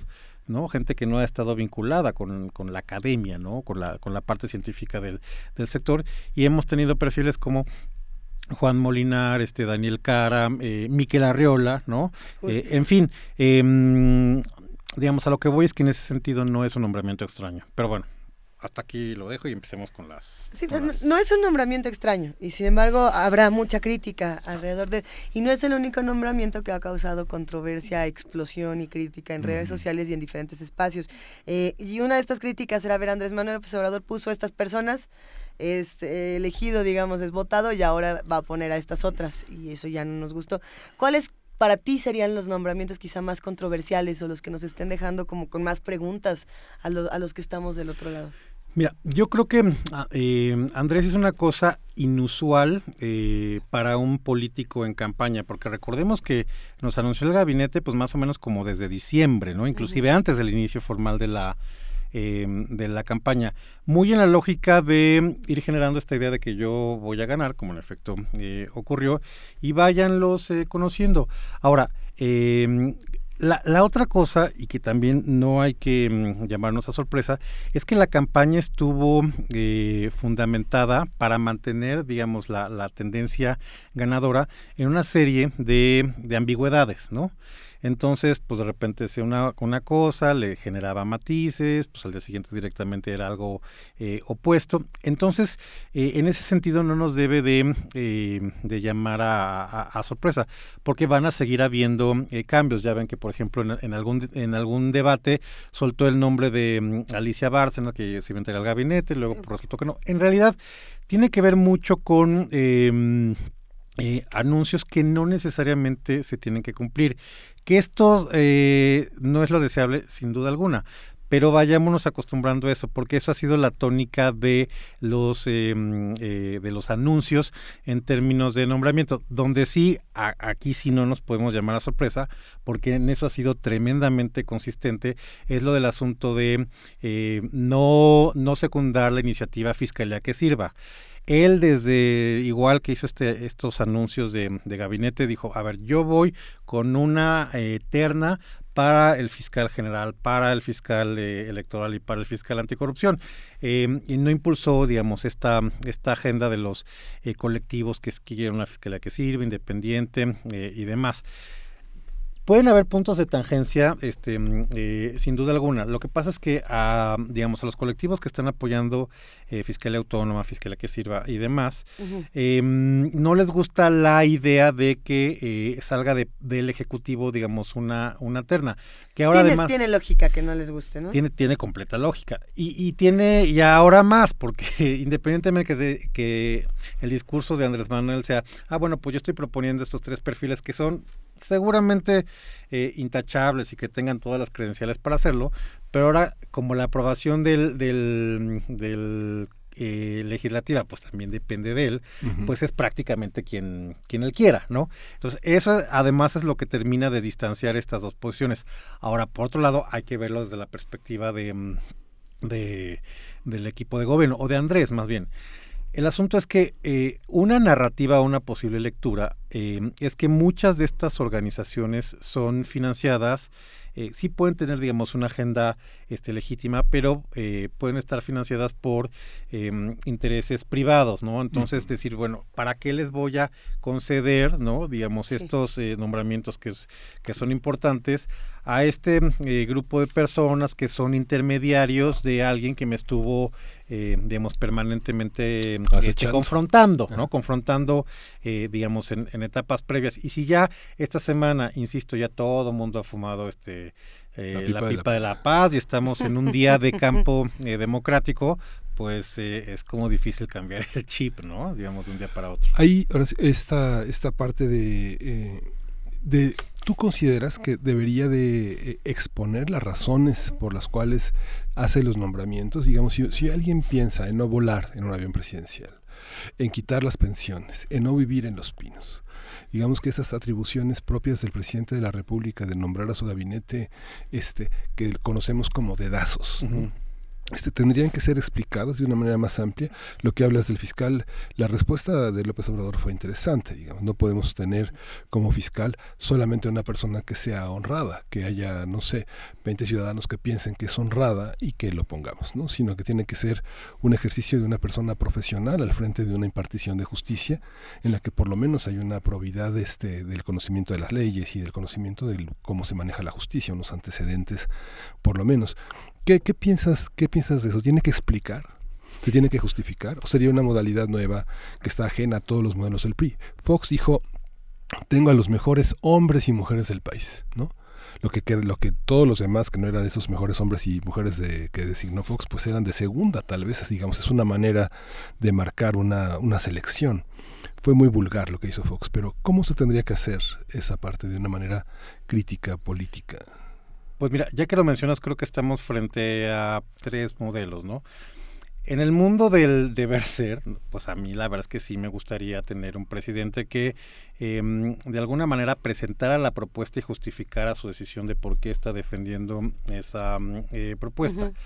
Eh, a ver, eh, pero en el mundo de la realidad, evidentemente, pensemos que se trata de los eh, personajes que van a hacer esta defensa permanente ante todas las acciones eh, de gobierno en las distintas áreas del sector público, en las, en las secretarías.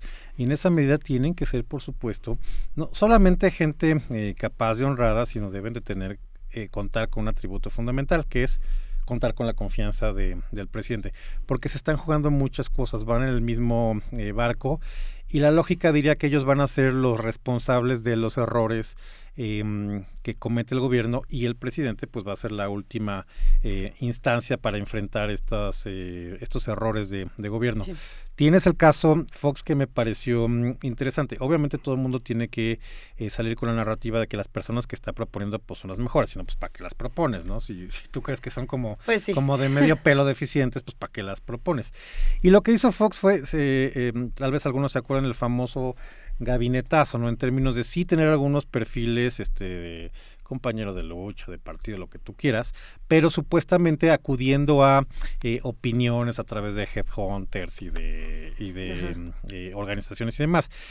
Eso no, eso no, eh, esa narrativa de eh, eh, buscar tal vez gente que no conocía, que tenía ciertas eh, credenciales técnicas, pero que a la hora del desempeño político no resultó lo que se hubiera esperado, pues tampoco es una ruta que te garantice que sea un buen nombramiento. Con todo, hay que pensar que eh, una de las más importantes diferencias, digamos, entre el, el, modelo presidencial y el modelo parlamentario es que eh, dependiendo de la coalición que gane el modelo parlamentario, pues los partidos van a tomar mano, ¿no? O, negociar qué, qué, personajes van a ocupar eh, secretarías, carteras, ¿no? Van a ser parte del gabinete. En cambio, una de las atribuciones por excelencia del presidencialismo es la facultad de eh, proponer, mantener y remover libremente al presidente, con excepción de estos matices parlamentarios de los nombramientos que propone el presidente y que deben ser aprobados por el Congreso. ¿Cómo, cómo llegamos hasta aquí? Y lo pregunto pensando en...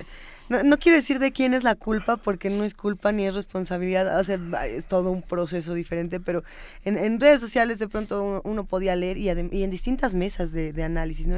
no, es que todo es culpa de Mitt porque es el peor candidato de todos los candidatos habidos y por haber, y otros decían, no, pues todo es culpa de Anaya porque es el villano, archivillano de las elecciones y dividió un partido y es muy malo y es muy ambicioso, y otros decían, no, bueno, es que todo se debe a que López Obrador es este, genial, y otros decían, claro que no, no es nada genial.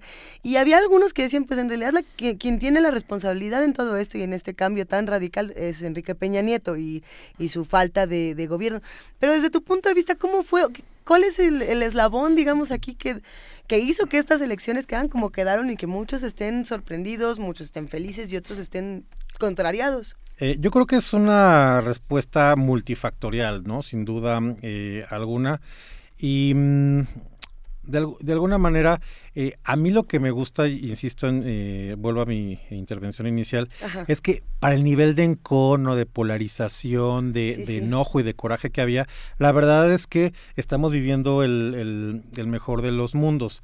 Eh, quitando, quitando lo de, sí, tal vez no es el mejor de los mundos, pero digamos un mundo bueno, Está ¿no? bien, digamos, un mundo- exactamente. nos, eh, había un temor de cómo nos íbamos a despertar y cómo íbamos a reconocer y a respetar al otro el 2 de julio y vimos que, que, se, que se pudo hacer de una manera relativamente fácil. Tal vez aquí el, mm, digamos, el, el- el prietito en el, en el arroz o, o el gorgojo en el frijol, para ponerlo en términos eh, de, de- de- de comunicación política este, coyuntural, es lo de Puebla, ¿no?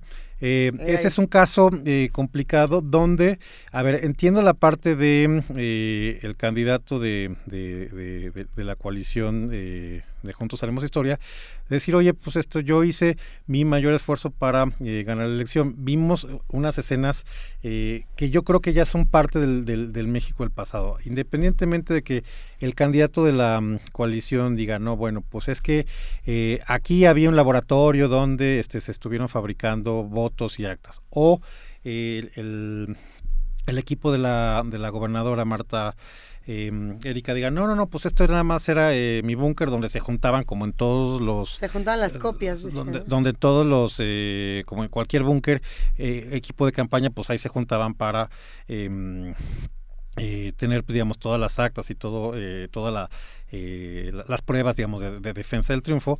Lo que creo que no podemos eh, observar son estos hechos este, violentos, ¿no? Digamos, gente que entra a un hotel y que, y que rompe las instalaciones y que avienta sillas y que agarra con un tenedor a un adversario y que, digamos, esto es parte del, del México que ya no debería de ocurrir y es lo que de alguna manera eh, es, eh, digamos, el pero de, de esta elección.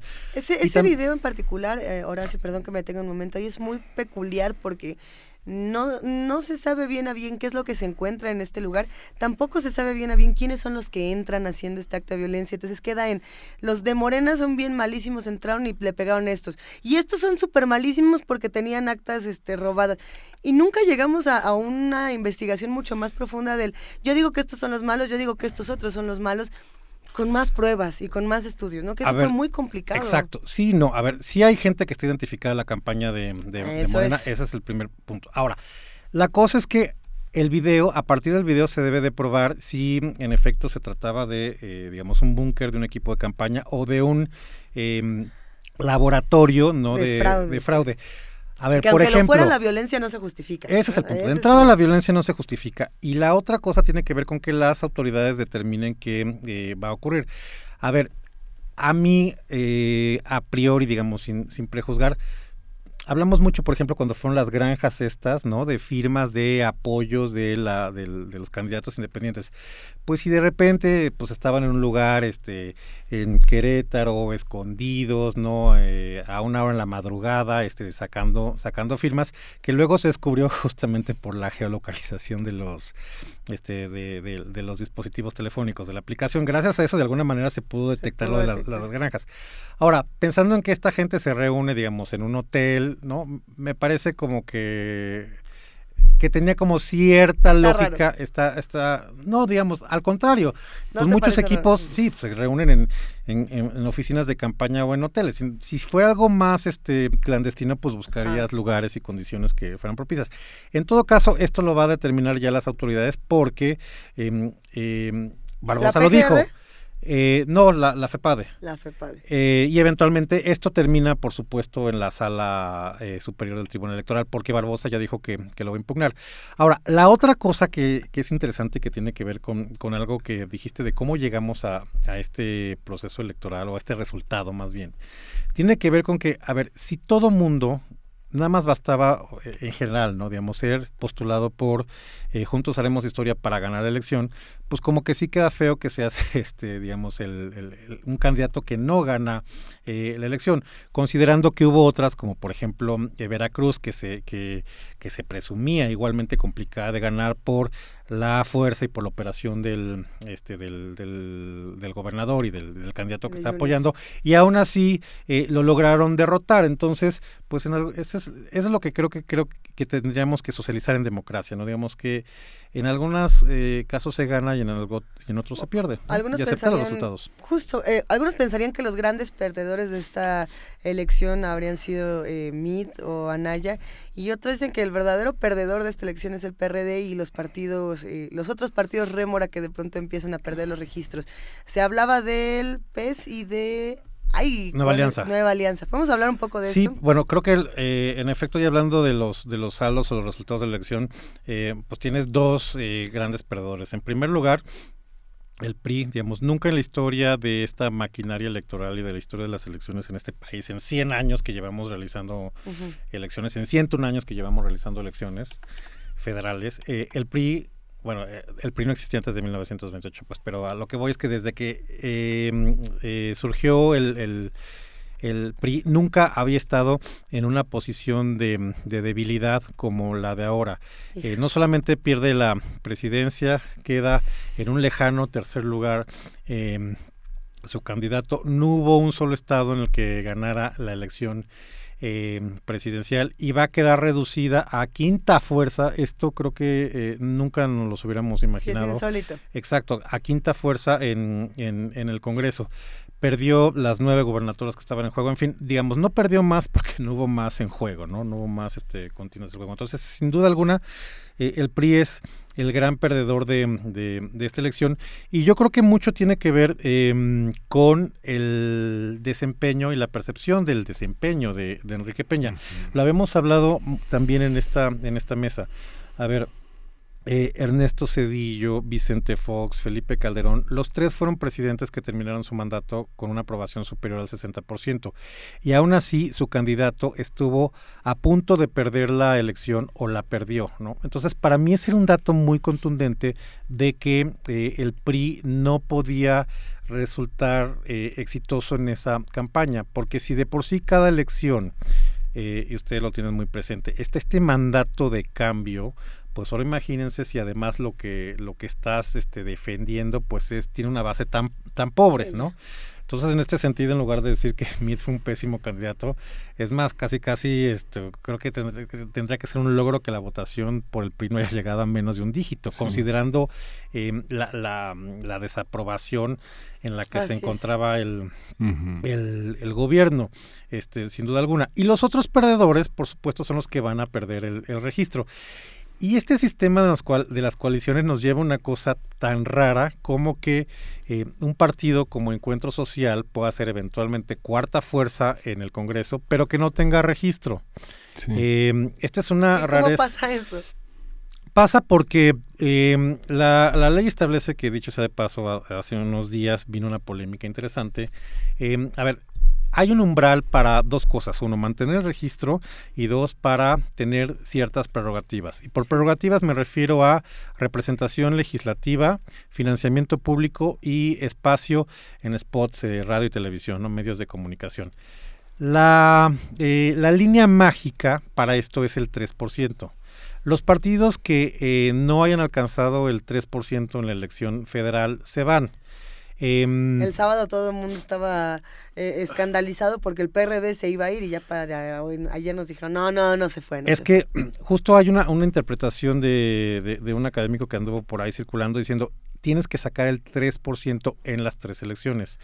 La verdad es que eh, no, no he- hemos tenido, lo, digo, lo sabemos, partidos de nueva creación que se enfrentan a, mm, elecciones y que pierden el registro. Y no hemos tenido eh, esta decisión por parte de las autoridades electorales de, eh, y no me refiero a, que les falte, digamos, este valor o criterio, sino más bien la interpretación que se ha hecho de ese, de ese eh, texto constitucional es que con que alcances una de las, de las tres, eh, cuando hay concurrencia de diputados, senadores y presidente, ya con eso la libraste. Esta lógica tiene que ver con decir, no, bueno, tienes que sacar el 3% en las tres elecciones porque si no te vas. Y por eso estaban, digamos, en zona de, de peligro, por lo menos en zona de, de- de esta polémica, el eh, Partido Verde, el PRD y mm, Movimiento Ciudadano. Si fuera así, pues solamente nos quedaríamos con Morena, PRI, eh, PAN y PT. Y el, el PT ¿Y es súper empoderado. cu- Cuando hace ¿En qué tres años momento? estaba en, digamos, en terapia intensiva, ¿no? Digamos, con, con un hilito de, de vida y ahora pues está súper empoderado. Y tiene que ver con, eh, na- nada más un, un último comentario, con esta eh, peculiar manera de hacer alianzas. La verdad es que cuando empiezan los, los, los procesos de negociación antes de la campaña, pues nadie tiene este, la, la bola de cristal. Yo creo que mm, eh, eh, Andrés Manuel, Morena, digamos, todo ese equipo, no creían que fueran a ganar de manera tan contundente, porque de haberlo sabido no hubieran hecho la alianza con el PT y sobre todo con Encuentro Social, que le salió carísimo en términos de decir cómo se están eh, eh, juntando con este grupo evangélico, que la extrema derecha, en fin, una serie de cosas y que se desdibuja la ideología de, de, Sí. de la alianza. Entonces, dado que, que, pues, na- nadie es adivino y no puede saber qué, qué va a ocurrir, pues hicieron estas alianzas que además les, eh, por el convenio de, de coalición, pues les eh, mm, obliga de alguna manera a repartir candidaturas. Por eso tenemos candidatos ganadores en todos los, los ámbitos de mm, encuentro social y de y del PT, cuando en realidad pues estaban postulados por las, las siglas de la coalición, ¿no? Yo ahora que, que mencionaba lo del PRI, eh, cuando ganó el, el gobierno de la ciudad, Cuauhtémoc Cárdenas, se descubrió, por ejemplo, que el PRI tenía este pues decenas de oficinas pagadas por el por el gobierno de la ciudad, que era, que era la regencia. ¿no? Ahora vamos a ver, digamos, en esta movilización que en diciembre hizo MID para probar la fuerza del partido, este, movilizaciones en todos los estados, cómo queda la infraestructura del PRI, que realmente está pagada por muchos gobiernos este, en el poder, ¿no? oficinas, este, muchísimas eh, formas de generar proselitismo y de pagar al partido para que sea fuerte. Sí, sin duda alguna, des- después de estar 12 años en la banca y regresar al, al, al- al gobierno y tener, digamos, los eh, recursos que eh, van a volver a acostumbrarse a estar fuera de eh, del gobierno federal y ya no digamos del, del gobierno federal sino que perdieron un montón de eh, gobiernos eh, estatales municipales eh, de, de congresos locales pues los va a eh, obligar a ajustarse a esta nueva realidad. Y obviamente me imagino que deben haber este reuniones en en las oficinas de Insurgentes Norte y no debemos de ser de ninguna manera eh, tersas, ¿no? En términos de estrategias y de culpables y de lo que sigue para, para el partido que se debe de, de replantear, pues qué clase de, de, de oposición y evidentemente pues era un, un- diagnóstico eh, eh, pues muy drástico, ¿no? De que de qué fue lo que les ocurrió con la planadora electoral del primero de julio, ¿no? A ver, en, en algunos de los mensajes que nos mandan por aquí nos preguntan y habrá que investigar más del tema eh, de Josefa González Blanco, propuesta para titular de Semarnat, que al parecer estuvo circulando un video, una entrevista con Julio Hernández, con Julio eh, del espacio Julio Astillero, eh, donde al parecer esta mujer tiene un perfil que no coincide en absoluto con los valores, digamos, que se habían propuesto por parte de Morena en términos de activismo ambiental, de defensa de los recursos, de los pueblos originarios, etcétera. Eh, que este es uno de los muchos perfiles, por aquí nos lo están preguntando. ¿Qué hacemos si queremos saber más de todo esto? Ahora sí que sin agarrarnos de, del chongo todos y acabar peleados otra vez. Pues mira, vol- vol- vuelvo un poco a, a lo mismo y, y ahí dejé sin hacer un comentario de la pregunta de, de Miguel Ángel. Ajá. A ver, estamos en un, en un clima inédito en términos de la confianza que hay en la toma de decisiones de López Obrador, ¿no? Entonces, eh, pues hay de dos.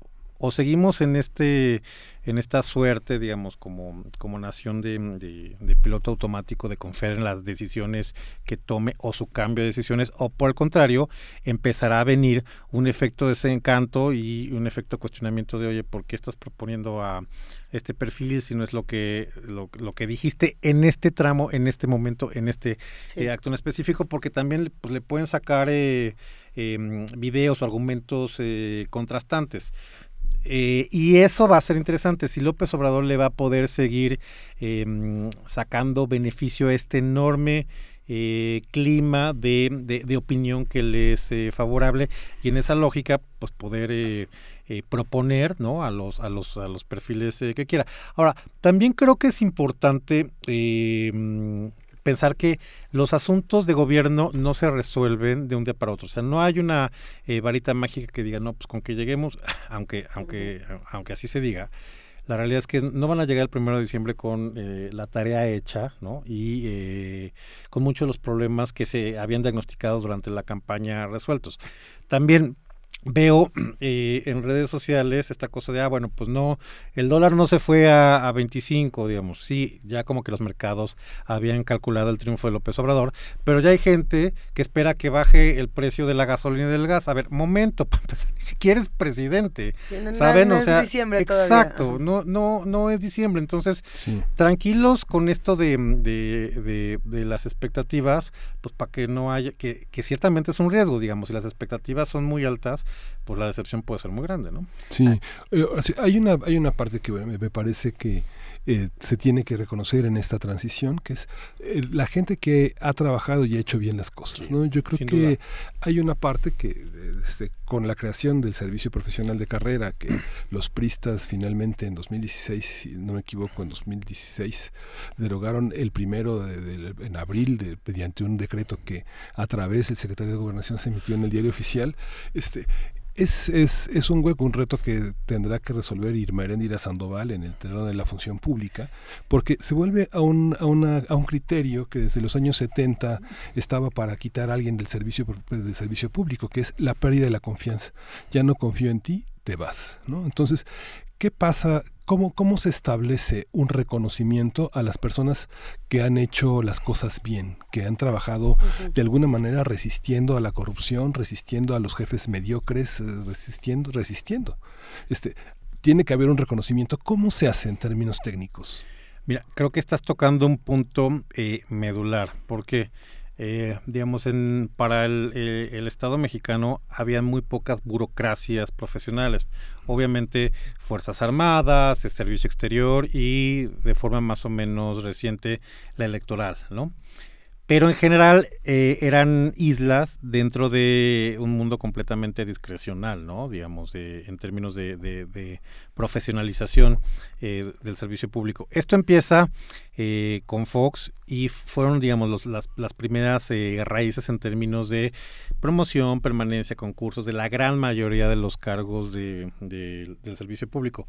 Creo que el personal que está estrictamente vinculado a, digamos, las cabezas de cada dependencia, por ejemplo, los secretarios, pues sí deberías de, de poder moverlos y removerlos eh, Subsecretarios. libremente, subsecretarios, un secretario generales. particular. No, yo creo que directores generales deberían de ser parte del servicio Profesional. profesional para abajo. Pero, digamos, subsecretarios, jefes de unidad, secretario particular, el de eh, el oficial mayor, no sé, este, ese tipo de, de- de equipo cercano sí lo podrías eh, mover y remover y contar con personal de tu confianza porque son los que van a eh, operar las, las decisiones técnicas que van a tener siempre una implicación política. Ahora, ¿qué es lo que hizo este mm, eh, gobierno que de alguna manera es la parte eh, eh, del, contorno de las estafas maestras y de todo este tipo de, de problemas que hubo? que justamente como no se confiaba en el, en el personal que estaba en, en las dependencias porque no lo podía remover porque ya tenía eh, eh, derechos y amparados en, este, en el servicio eh, profesional, pues lo que hicieron fue de alguna manera, no te estoy diciendo que en todos los casos, pero una práctica que no fue nada em, eh, extraña o ajena, ir como formando otras capas de, de, de, funcionarios. de funcionarios o, o- o más bien de, de- de gente que, que contratas que es así te es leal y fue a través esencialmente de universidades, ¿no? Estos convenios con universidades que terminaron siendo eh, pues tremendamente eh, cuestionables y donde hubo eh, mucha corrupción y, y muchos de estos recursos tenían que ver con justamente pagar eh, nóminas para equipos de, de dependencias, ¿no? Eh, que eh, sí estuvieran alineados o que contaran, digamos, Sí. este ejército con la confianza de las, de las cabezas de las distintas dependencias. Entonces, creo que esto sin duda va a representar uno de los primeros desafíos a, a este eh, gobierno, porque es una, eh, sería un absoluto error de diagnóstico pensar que se tienen que ir eh, todos y que se va a reinventar el servicio público el primero de, de diciembre. Tienen, eh, para eso va a ser la, em, eh, la transición, digamos, a nivel macro, ¿no? Esto que hablaron eh, Peña y López Obrador de que ya una vez que le entreguen la, la, la constancia, ¿no? Van a empezar a, pues, a trabajar, ver cómo están eh, eh, por política pública, por sector, Sí. por dependencia, cuáles son eh, los temas eh, preocupantes, las cosas que de, de diagnóstico que requieren, pues una eh, intervención urgente por parte del nuevo gobierno, las sugerencias de decir, bueno, pues por acá no le muevan, ya el gobierno nuevo dirá, este, pues este sí te hago caso o, muchas gracias, pero no, en fin, todo esto va a ocurrir, digamos, las, las semanas previas al primero de diciembre, pero eh, ya e- el estado que guarda cada una de las dependencias y la calidad profesional de los funcionarios, pues eso se tendrá que ir evaluando y reemplazando poco a poco eh, con el tiempo, pero me parecería eh, torpe, como, como lo señalabas Miguel Ángel, deshacerte del capital técnico, del capital humano, de, de, pues de, de- porque hay gente tremendamente valiosa en el servicio público, que cree en el servicio público, independientemente de cuál sea el color del, este, del gobierno y quién esté coyunturalmente al frente de una dependencia. Ah, yo creo que va- vamos a tener que ir cerrando el tema solamente por cuestión de tiempo, pero hay muchos mensajes y como siempre se polariza y se pone muy interesante, lo Como cual debe de ser. nos entusiasma muchísimo. Hay un mensaje que a mí me llama la atención y que también nos sirve un poco para cerrar, pensando no solamente en, en esta parte política de los votos, de los nuevos procesos, de las nuevas propuestas, sino de, de algo un poco más extraño, a ver, del prestigio y la dignidad. Eh, dice, el, mensaje dice lo siguiente, y, y lo podemos poner para todos, ¿eh? porque a todos nos toca. Dice Marta Villegas, ¿cómo recuperan su prestigio y dignidad personas que traicionaron todos sus valores como Emilio Álvarez y Casa, nuevo senador del PAN? Eh, para algunos será este el caso, otros dirán, bueno, no traicionó nada, así pensaba él. Eh, pero lo cierto es que muchas figuras, muchas figuras en la política y del otro lado también quedaron con esta sensación de el prestigio, la dignidad, lo que eran tus valores casi casi como ser humano han sido completamente aniquilados. ¿Se puede uno reconciliar con estas cosas? Sí, a, ver, creo que hay una cuestión de, mm, de percepción que de alguna manera es difícil eh, remontar, ¿no? Si tú ya tienes una idea muy eh, elaborada sobre pues una persona, un- una figura eh, política, pues ya va a ser complicado hacerlo. Específicamente, ya que se mencionó el caso de Emilio Álvarez y Casa, ayer tuve la oportunidad de escuchar el, el, el mensaje que dio en ocasión de la constancia que recibió, habiendo ganado la primera minoría eh, como senador de, de la Ciudad de México y me parece que trae un mensaje eh, articulado. Volvemos al, al punto de eh, fiscalía que sirva. De alguna manera él pues viene trabajando con todo este tipo de, de colectivos, de organizaciones, de ahora que, que con la cual pues, ha estado eh, muy activo y creo que es un eh, personaje que en términos de eh, de la agenda de derechos humanos que podemos juzgar, ¿no? Eh, que nos po- podemos aprobar o desaprobar su, su gestión al frente de, de, de su paso por las dependencias de, de derechos humanos en la que ha estado, pero me parece que trae un mensaje eh, bastante eh, adecuado y sobre todo que creo que puede ser eh, útil en términos de los eh, contrapesos que dicho sea de paso son pocos, se le puedan hacer al nuevo gobierno. Una última Sí. reflexión. Estamos hablando que si se confirman los resultados, porque pues, todavía pueden venir impugnaciones, y las impugnaciones van a venir, tal vez todo el mundo creo que ya está muy convencido de los resultados, pero en esta lógica de tratar de conseguir unos votitos, ¿no? Para mantener el registro, para que me toquen unos pesos más de financiamiento público para el año que entra, o para que me toquen tres spots más para eh, difundir el mensaje también del, del siguiente año, pues pueden venir estas impugnaciones, está en la lógica de, de los partidos. Pero hay una cosa que me parece muy buena y que es de rescatar.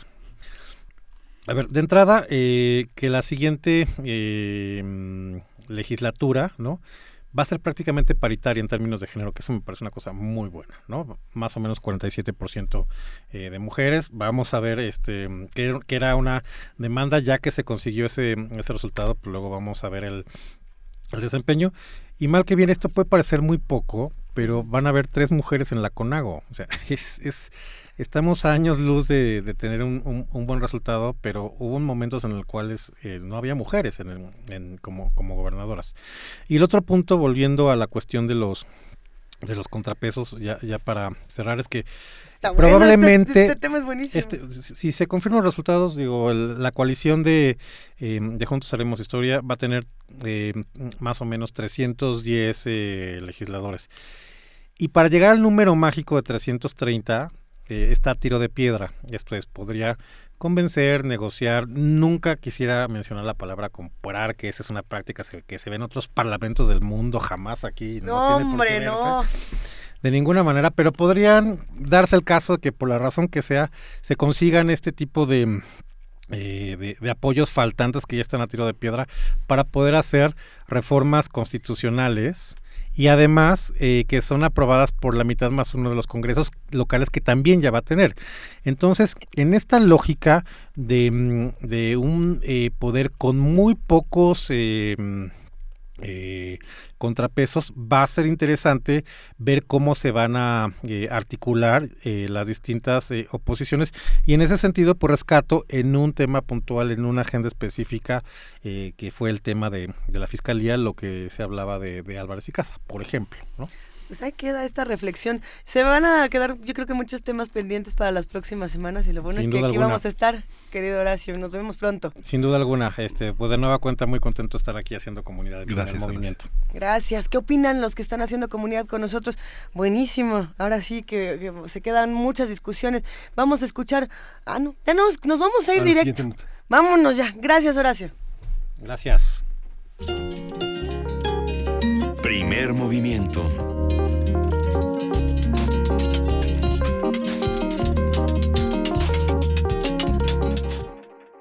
Sí, son las 8 de la mañana con 49 minutos. Estamos aquí conversando en primer movimiento y leyendo muchos de los mensajes que nos envían.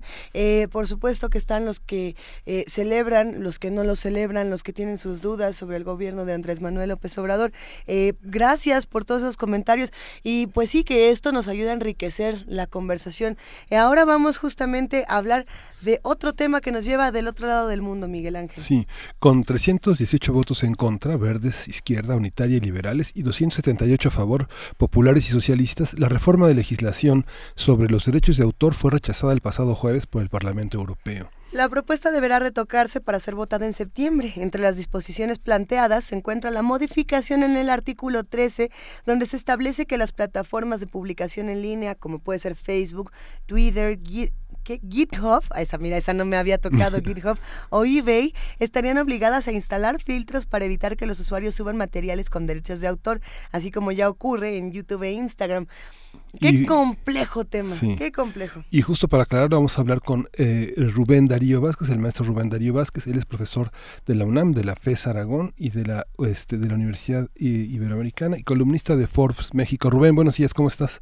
Hola Miguel Ángel, hola Luisa, muy buenos días. Un saludo para ustedes y para su auditorio. Nos pone de muy buen humor poder discutir el tema del Internet de las cosas y más porque ya tenemos este nuestro propio meme para, para discutirlo, Rubén. Exactamente. Hoy, pero qué tema y qué gran, gran argumentación se dio en, en otras latitudes justamente hablando del Internet y los derechos de autor.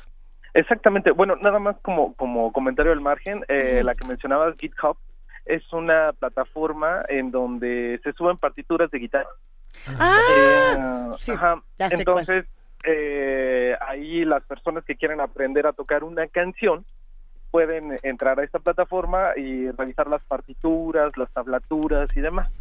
Entonces, eh, obviamente, pues las canciones también están sujetas a los derechos de autor y por eso la preocupación, ¿no? Que, por supuesto. eh, estas plataformas pagan derechos y te están enseñando a tocar canciones, ¿no? Es, es, es como un poco exagerado lo que está sucediendo. Y eso es lo que lo que hicieron, eh, lo que hizo el Parlamento Europeo.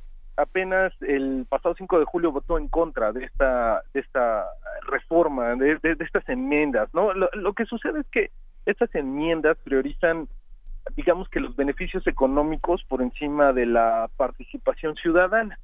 ¿Qué es lo que están diciendo ellos? Bueno, pues lo que dicen es que, eh, ok, a ver, cualquier persona que eh, suba a su plataforma, sea una, un blog personal, una página web, una red social, etcétera, un contenido que esté sujeto a derechos de autor y no los tenga y no ostente una, eh, digamos, el permiso eh, eh, eh, eh, explícito del propietario de los derechos de autor, pues será acreedor a una sanción eh, y tendrá que bajar los contenidos o, eh, en todo caso se le aplicarán la normativa vigente. ¿no? En, este caso, bueno, pues le pueden cerrar el sitio, puede hacerse acreedor a una multa, puede tener, eh, puede que tenga que pagar, eh, eh, em, eh, digamos, por los derechos y demás. Ahora, vamos, es, esto tiene que ver con que, bueno, en efecto, pues, como sabemos, Internet es, es como un hoyo negro para los derechos de autor. Sin Así es. embargo, pues también esto se opone a, a- a la naturaleza propia de Internet, que es eh, pues el libre flujo de contenidos, el libre flujo de las ideas y del conocimiento. Por, la- por esa misma razón, y como sabemos, pues Wik- Wikipedia cerró apenas su, su- sus páginas Sí. en español, eh, porque precisamente pues se estaba oponiendo a esta a, a- a es- a esta- a estas enmiendas, enmiendas que en, en particular son las enmiendas 74 al artículo 11 y 77 al artículo 13 en donde bueno pues se dice que eh, los titulares de, de las páginas es decir las personas que tengan páginas en internet están obligadas a, a tener los derechos de autor para reproducir contenido entonces, imagínate nada más, ¿no? Si, si tú no tienes, em, si alguien hace un meme de una fotografía, que porque es un evento noticioso, lo que sea, y sube esto a su página y alguien por alguna razón reclama los derechos de autor sobre la fotografía, bueno, pues ya te hiciste acreedor a una sanción o a que te clausuren el sitio. O eh, si por alguna razón subes un tutorial eh, y pones de fondo una canción, bueno, pues ya con eso te puedes hacer acreedor a una sanción, al que te cierran el sitio, etcétera, etcétera, ¿no? Entonces, eh, eh, es, bien complicado que en este sentido pues las páginas deban asegurarse con su- que su contenido sea legal o que tenga los derechos y les están obligando, eh, esto es lo que dice el artículo 13, eh, a usar tecnologías y algoritmos para detectar que efectivamente no estén subiendo eh, contenidos con derechos de autor.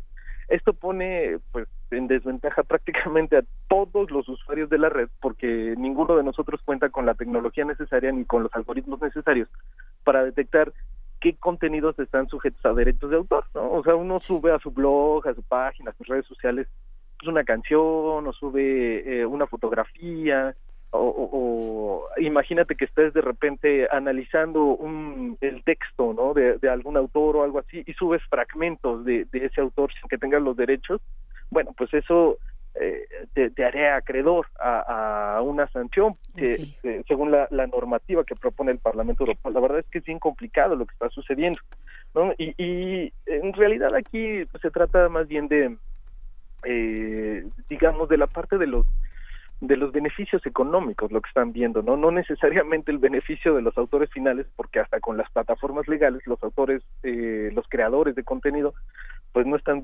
siendo eh, bien remunerados, ¿no? Sino son los aquellos que ostentan los los derechos de autor, eh, los derechos de réplica, eh, perdón, los derechos de copia, los que están siendo beneficiados y no necesariamente los autores. La verdad es que es bien complicado lo que está sucediendo.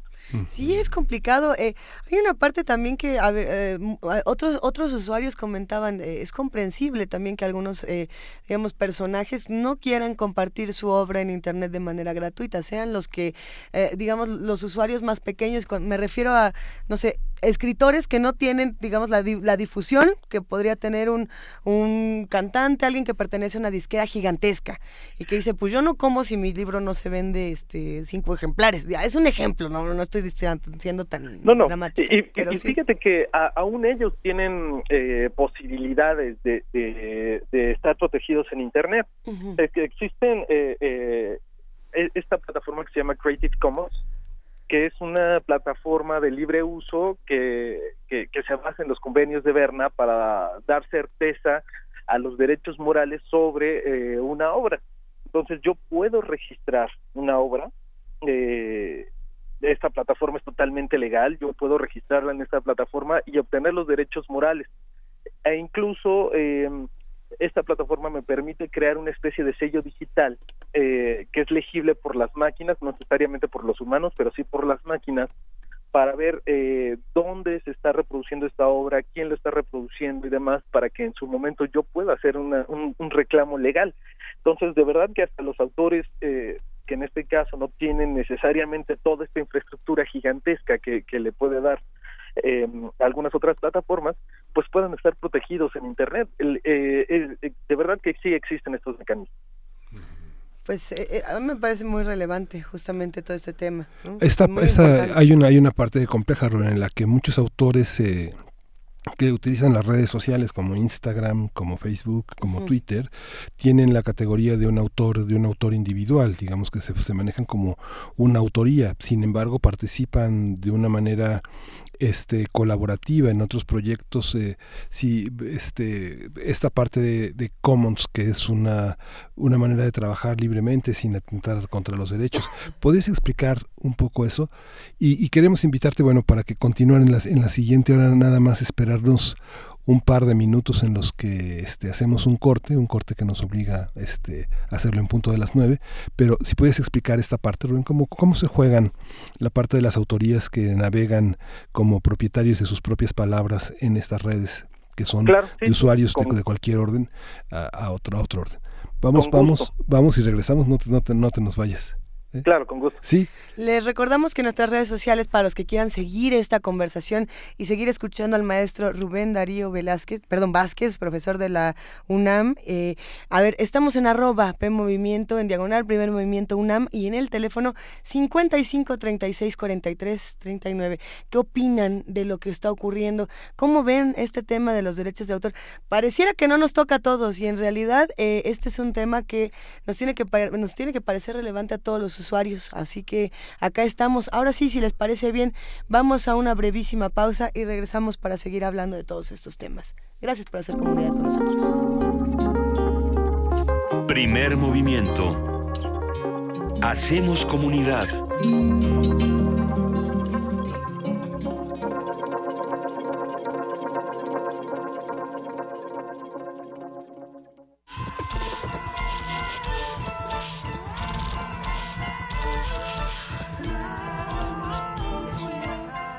Si quieres saber qué es este sonido, no olvides escuchar este domingo a las 2.30 de la tarde Gabinete de Curiosidades. Colecciona junto con nosotras sonidos y visita nuestro micrositio web en www.radio.unam.mx.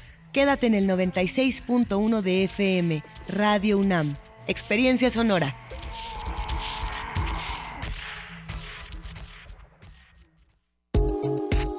Psicología observa al ser humano, sus escenarios y comprende su diversidad. Adentrémonos en ella. Juntos hagamos Conciencia, Psicología y Sociedad.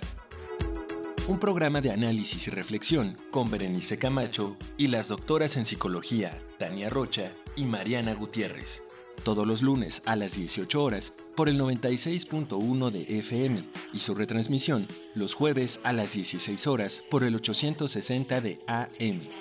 Radio UNAM, Experiencia Sonora. Yo voté por. Yo voté por. Yo voté por.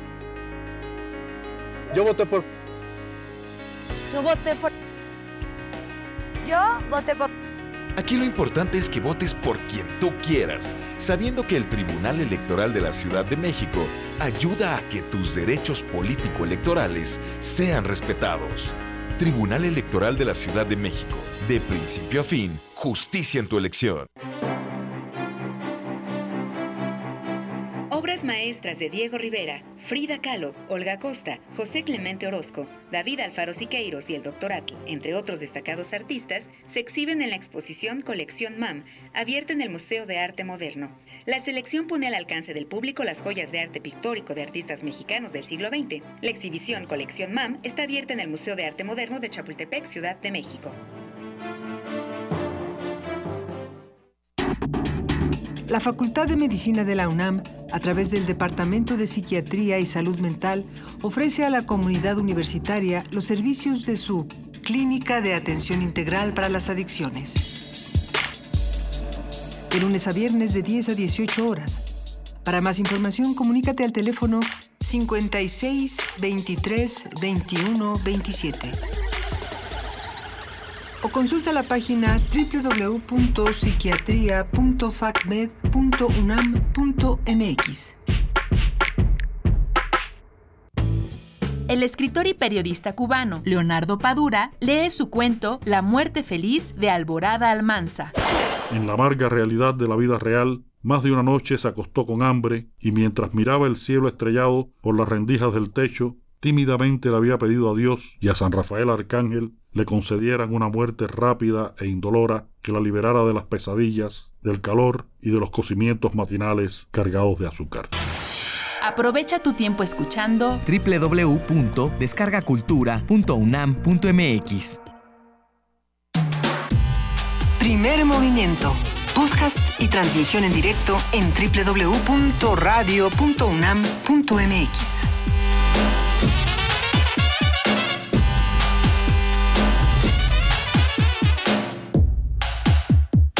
En este momento son las 9 de la mañana con 3 minutos y nos quedamos a la mitad de una conversación con el maestro Rubén Darío Vázquez justamente sobre el tema de derechos de autor en Internet, de, de distintas plataformas.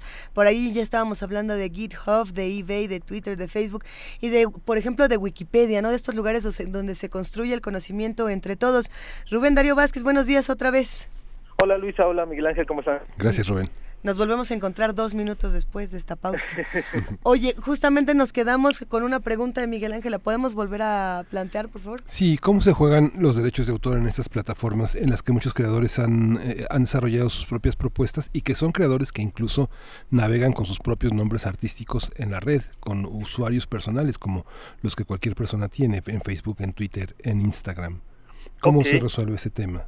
Sí, bueno, es- la verdad es que es muy complicado, como habíamos dicho, pues Internet parece ser el hoyo negro de los derechos de autor. Hmm. Y digo parece porque en realidad sí hay algunas eh, opciones para registrar y, y- y proteger nuestros eh, eh, nuestras creaciones en Internet. Eh, ¿Cómo funciona esto? Eh, bueno, eh, primero, y, y- y esto quiero quiero hacer hincapié, yo no soy especialista en derechos de autor, sin embargo, bueno, obviamente eh, necesitamos conocer cómo está estructurada esta, esta parte de los eh, derechos de autor para, para poder ejercerla. Eh, bueno, existen, existen cuando hablamos de derechos de autor, lo podemos dividir tanto en derechos morales como en derechos de copia. Lo que son los derechos morales, pues es el derecho que tengo yo a ser reconocido como el autor de mi obra. Es decir, yo tengo, si yo eh, tomo una fotografía, pues tengo derecho a ser reconocido como el autor de la fotografía, o el autor de la pintura, o el, au- el autor del texto, etcétera. Eh, y otra cosa son los derechos de copia. Los derechos de copia, pues es el, el derecho a reproducir y obtener una ganancia a partir de, de- de, digamos, de la usufructuación o, o de la venta, renta o demás de, eh, de la obra de la que estamos hablando. Entonces son dos cosas diferentes. Eh, ¿Qué es lo que sucede en Internet? Bueno, en Internet yo puedo eh, crear algo eh, y tengo el derecho a ser reconocido como el autor de esa obra. ¿Cómo lo puedo hacer? Bueno, pues existe esta plataforma que se llama Creative Commons, que fue creada a, a principios de los 2000 eh, y que, como, como dije hace un momento, pues está basada en los convenios de Berna, ¿no? Que son eh, lo que les dan forma a, a los derechos de autor eh, de forma internacional. Entonces, lo que se hace ahí es que eh, en- se baja una aplicación o se entra al sitio web y entonces a través de esta plataforma yo puedo, eh, yo, yo tengo que digitalizar mi trabajo. O sea, si se trata, por ejemplo, de, una serie de fotografías o, pinturas o, texto, bueno, yo lo tengo que digitalizar. Entonces, al momento de subirlo, yo eh, lleno, lleno los formularios que vienen ahí y decido eh, hasta dónde quiero compartir mi obra. Si, eh, digamos que esta obra puede ser eh, utilizada dentro de algunas otras obras, ah, o sea, es decir, si es un texto, pues a lo mejor que entre dentro de una compilación, si es una fotografía, que pueda ser utilizada dentro de un collage, etcétera, etcétera. Yo decido hasta dónde puede ser utilizada, eh, hasta dónde puede ser modificada, este, y si quiero o no quiero eh, ganancias al respecto. Y siempre y cuando se me reconozca a mí como el autor. Esto le imprime un sello digital a la, a, a la obra. Este sello digital eh, es visible para los humanos, pero también es visible para las máquinas. Entonces yo tengo que tener mucho cuidado como autor que cuando comparta algo en Internet, primero lo haya registrado a través de Creative Commons. Y eh, a través de esta plataforma, bueno, pues cuando yo la lanzo, entonces de esta forma, eh, cuando empiece a correr esta, mm, eh, eh, esta foto, este texto, eh, eh, eh, esta obra, bueno, eh, tendrá un sello digital que no se puede quitar y que cualquier máquina, eh, bajo estos principios, podría leer. Entonces, eh, de esta manera yo, yo eh, obtengo el derecho a ser reconocido moralmente como el autor de esta obra. Ahora, esto no necesariamente me da el derecho de copia, que esto es otra cosa y que es lo que se, qué es lo que están planteando, eh, digamos, todas estas enmiendas que busca la Unión Europea, que pues yo tenga derecho a ser pagado por porque alguien reproduzca mi obra. Ahora, como vemos, no necesariamente el autor de una obra es necesariamente el, el que tiene los derechos de copia, porque regularmente estos están dentro de las editoriales, distribuidoras, eh, eh, concentradoras y demás, ¿no? Eh, por eso es tan complicado. Sin embargo, bueno, pues sí podemos proteger de alguna manera nuestros derechos morales sobre las obras que nosotros estamos creando. Hace algunos, ya, ya varios años, pues había una suerte de oasis en, internet donde uno podía descargar toda clase de contenidos y encontrar toda clase de cosas de manera gratuita. Y de pronto bueno eh, aparecen plataformas como Spotify como Apple Music como eh, ahora si no me equivoco YouTube también tiene tiene la propia donde el costo por ejemplo para descargar ciertas, canciones es con una mensualidad al estilo de Netflix. Eh, por ahí Pablo Extinto nos estaba recordando Rubén cuando eh, estaban los tiempos de Napster y todos éramos muy felices y en eso llegaron los de Metallica y nos quitaron todo. Eh, Exactamente. ¿Tú crees que ahí comenzó, digamos, este, este debate de los derechos de autor o comenzó antes en redes sociales o llegó después? Porque hay muchos casos como esto y, y lo cierto es que de, de cualquier manera los usuarios siempre encuentran otras alternativas para descargarlo de manera gratuita, ya sea Torrent, ya sea Pirate Bay, ya sea distintas plataformas, para no pagar el precio que no les parece justo por algo que no es, digamos, físico, ¿no? Que esa es otra de las discusiones. Exacto, mira, ahí creo que estás tocando un punto sustancial y es que esto tiene que ver con la con el cambio en el consumo de medios. Es decir, no es que hayamos dejado de escuchar música, o sea, dejamos de comprar discos, pero no dejamos de escuchar música. Ahora, ¿los autores tienen derecho a ser pagados? Pues por supuesto que sí, pero aquí el, el, el, punto es mm, cómo vamos a retribuir eh, de forma correcta a los autores por, por su obra. aún estas plataformas como las que estás mencionando, Spotify, y, YouTube Red y, todas estas, pues la verdad es que son bien abusivas con los con los creadores. Eh, digamos que tú no, no, no eres dueño de la música, es decir, no, no, no pagas por comprar una canción, sino la renta. Es decir, pagas una determinada cantidad y, y, rentas el derecho a escucharla las veces que quieras. Sí. ¿no? Ese, ese es el, el modelo de negocios en este momento. Sin embargo, mm, creo que aquí eh, los autores no están siendo bien retribuidos. Ahora, cuando nosotros descargamos música también de forma ilegal, bueno, pues también le estamos dando en la torre al autor. ¿De qué manera podríamos hacerlo? Bueno, la verdad es que también hay, muchos otros modelos de negocio que existen en Internet que pueden beneficiar directamente a los autores sin que necesariamente pasen por una distribuidora. En algún momento Radiohead lo, intentó, lo intentó, o sea, donde ellos dijeron, bueno, a ver, ahí está mi disco nuevo, eh, escúchalo cuantas veces quieras es como la Wikipedia, si quieres pues ponle un pesito, un dolarito, ¿no? Si te gustó, ponle esa canción, ponle aquella, si lo quieres descargar, pues eh, no es necesario que pagues, pero pues si quieres eh, donar, eso está muy bien, ¿no? Y, y creo que es eso, eh, que de repente las distribuidoras, las disqueras, las editoriales, mm, entraron en conflicto con, el, con este nuevo modelo de, de medios. ¿Cuál es el valor, por ejemplo, de una canción en Internet? Pues es cero pesos, cero centavos. ¿Por qué? Pues porque la puedes encontrar prácticamente donde sea, de forma gratuita. Entonces, ¿qué es lo que tienes que hacer? Bueno, encontrar una manera de hacer que eh, eh, eh que se retribuya el esfuerzo que tú como autor estás estás teniendo o que la disquera o la distribuidora la editorial encontrar una forma de hacer que se retribuya un poco eh, se, o se retribuya lo que han invertido para generar esta obra. Eso no me parece mal. Eh, lo que me parece mal es que eh, no han encontrado ese modelo de negocios adecuado. se quedaron, eh, eh, la verdad, en el siglo pasado, donde se compraban cosas físicas. Y mira, la verdad es, que, es esto lo, pues que, lo que se tiene que hacer en este momento. Si no eres Radiohead y subes tu disco para que cada quien coopere con lo que quiera, será muy difícil si no hay una difusión adecuada de los contenidos, ¿no? Por eso muchos jóvenes artistas entran a este tipo de plataformas como, como Spotify, como YouTube, como... Eh, porque creo que es YouTube Red y YouTube Music, que ya son eh, distintas, ¿no? Y buscan eh, un poco de difusión y en, la, y en pagar esta, esta difusión no ven un centavo, ¿no? ni un centavo de, de, lo que invierten. Esto beneficia quizá a personas como Jay-Z, Beyoncé, que tienen su propia eh, claro. plataforma y punto. ¿Qué, qué complicado tema y sin embargo qué interesantes reflexiones. Rubén Darío Vázquez, tenemos que volver a hablar pronto de todos estos temas. Pues cuando ustedes quieran nos tomamos un cafecito. Buenísimo.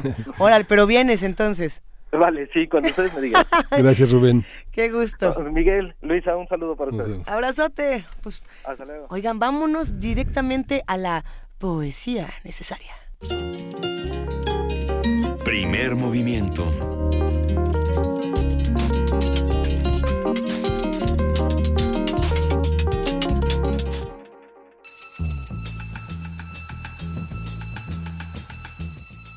Es hora de poesía necesaria.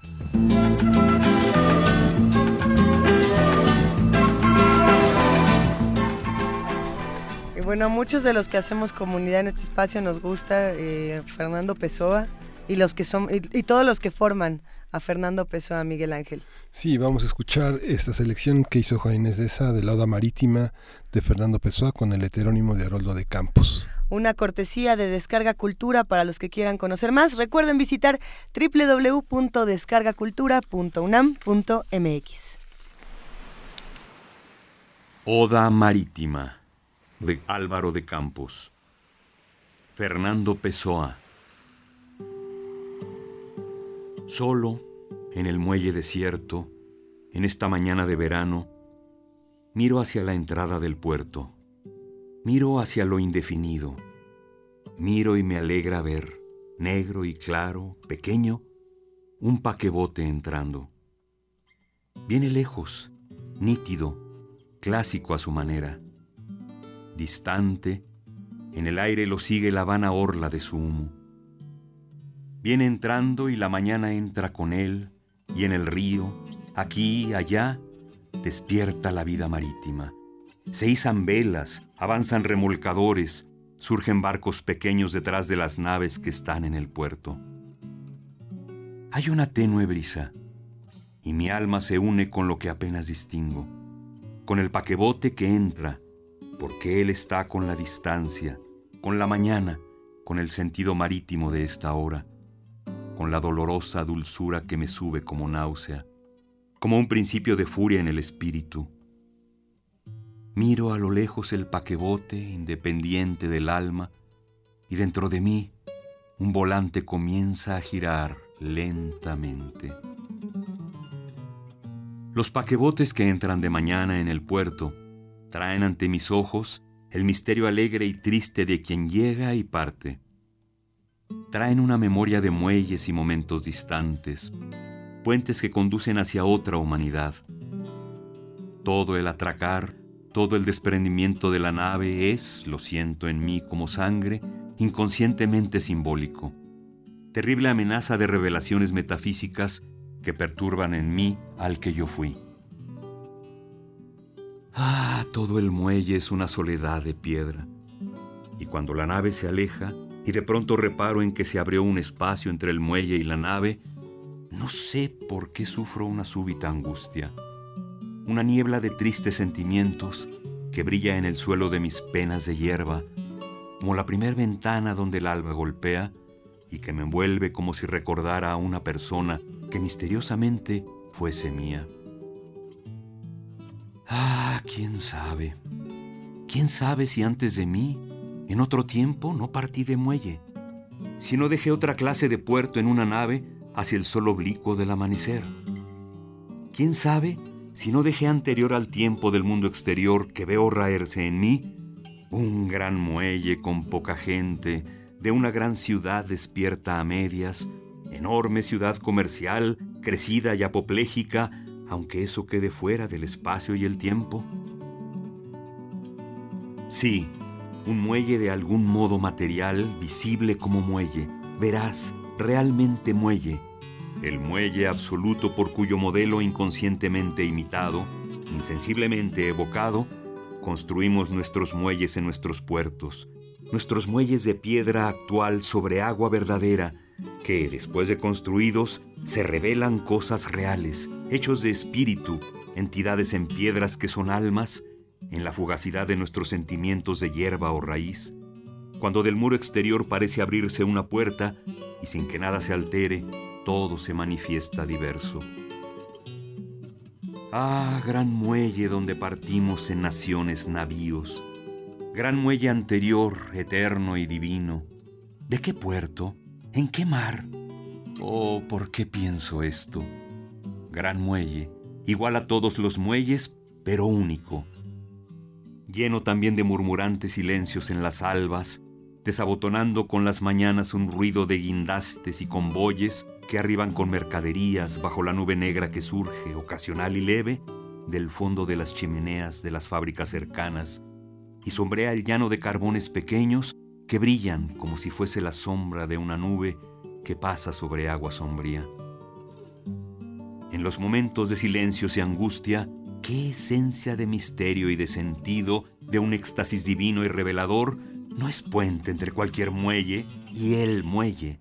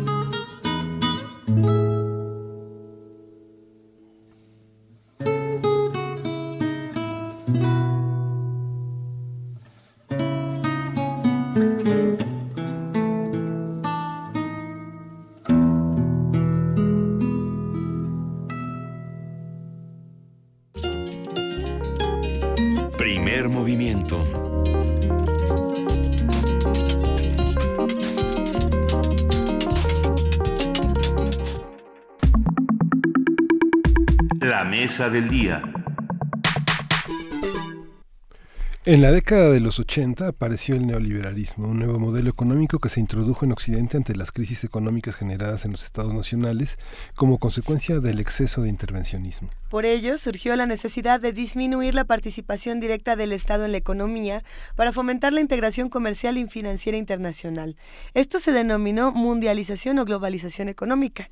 Para muchos les ha de sonar todavía. Para consolidar este proceso, en 1995 se creó la Organización Mundial de Comercio, que luego se estableció un sistema multilateral de comercio, justamente. A partir del 2003, la hegemonía económica de Estados Unidos se vio cuestionada por diversos acontecimientos geopolíticos que llevaron a esta nación a crear nuevos acuerdos como la Triada o las 3T, Ujú. el Tratado Asociación Transpacífico, el- la Asociación Transatlántica para el Comercio y la Inversión y el Acuerdo Internacional sobre Comercio de Servicios, con el fin de replantear su superioridad económica, frenando el interés de China de convertirse en la nueva hegemonía mundial. Vamos a conversar sobre el concepto de economía y modelos económicos en este momento histórico. ¿De dónde viene? A dónde nos ha llevado y qué habría que cambiar. Para todo ello nos acompaña nada más y nada menos que la doctora Yolanda Trápaga, responsable del Centro de Estudios China-México de la Facultad de Economía de la UNAM, porque ustedes la pidieron, porque ustedes votaron por la doctora Yolanda Trápaga. Aquí está, querida Yolanda, buenos días. Hola, muchas gracias por la invitación compartimos vacaciones, ¿verdad? Aquí en, la estación, así que estamos muy contentos. Qué maravilla que nos puedas acompañar y sobre todo para este tema que ha despertado tantas dudas en los últimos días de qué va a pasar, qué tiene que ser, dónde estamos parados, en qué modelo económico vamos, cómo nos toca. ¿Por dónde empezar, Yolanda? Bien. Eh, yo creo que hay que distinguir entre un sistema y un modelo. Entonces, el sistema económico en el que vivimos desde hace muchos siglos, no tantos, ¿no? Es el capitalismo. Y puede adoptar distintas modalidades eh, enfatizando tal o cual cosa, por ejemplo, este ser eh, más liberal en frontera o atender el tipo de cambio o preocuparse porque los salarios no suban para que se eh, crezcan las ganancias, en fin, entonces el sistema es el sistema capitalista que funciona a partir de la relación capital-fuerza de trabajo en aras de obtener una ganancia y entonces el corazón del sistema es el crecimiento económico. Si no creces, estás fuera, ¿sí? Y también nuestro sistema de valores ha adoptado esa forma, ¿sí? Más es mejor, eh, tenemos un culto a lo grande, sí. A los más ricos sin preguntarnos cómo hicieron su fortuna, etcétera, Entonces, el sistema capitalista se trata de eso. Ha adoptado en general, desde su nacimiento, una forma muy agresiva, ¿sí? Eh, hasta la Segunda Guerra Mundial. ¿Qué pasa en la Segunda Guerra Mundial? Eh, pues igual que en la primera, se destruye el territorio europeo en mayor o menor medida y se tienen que poner a reconstruirlo con lo que eso implica en términos económicos. Pero en la segunda posguerra, los Estados Unidos tienen que intervenir directa y a profundidadmente para eh, enfrentar un fenómeno que no estaba previsto, no cuando menos en ese momento, que era detener el avance del comunismo. ¿Sí? Entonces, eh, pues, normalmente no se hubiera preocupado tanto, salvo porque se quedó sin interlocutores, entonces este, todos sus excedentes, todo su eh, ser potencia mundial, la potencia mundial, pues no lo podía ejercer si nadie le compraba porque eran muy pobres, ¿no? Entonces, se lanza el Plan Marshall, el famoso Plan Marshall, que es para la reconstrucción europea, que inicialmente se propone para todo el territorio europeo, incluyendo la Unión Soviética.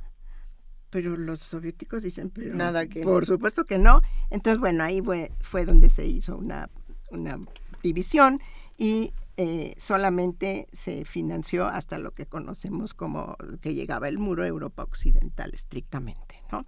Entonces, eh, ahí arrancó lo que conocemos como el estado de bienestar que no estaba en el programa, en el ADN del capitalismo, ¿sí?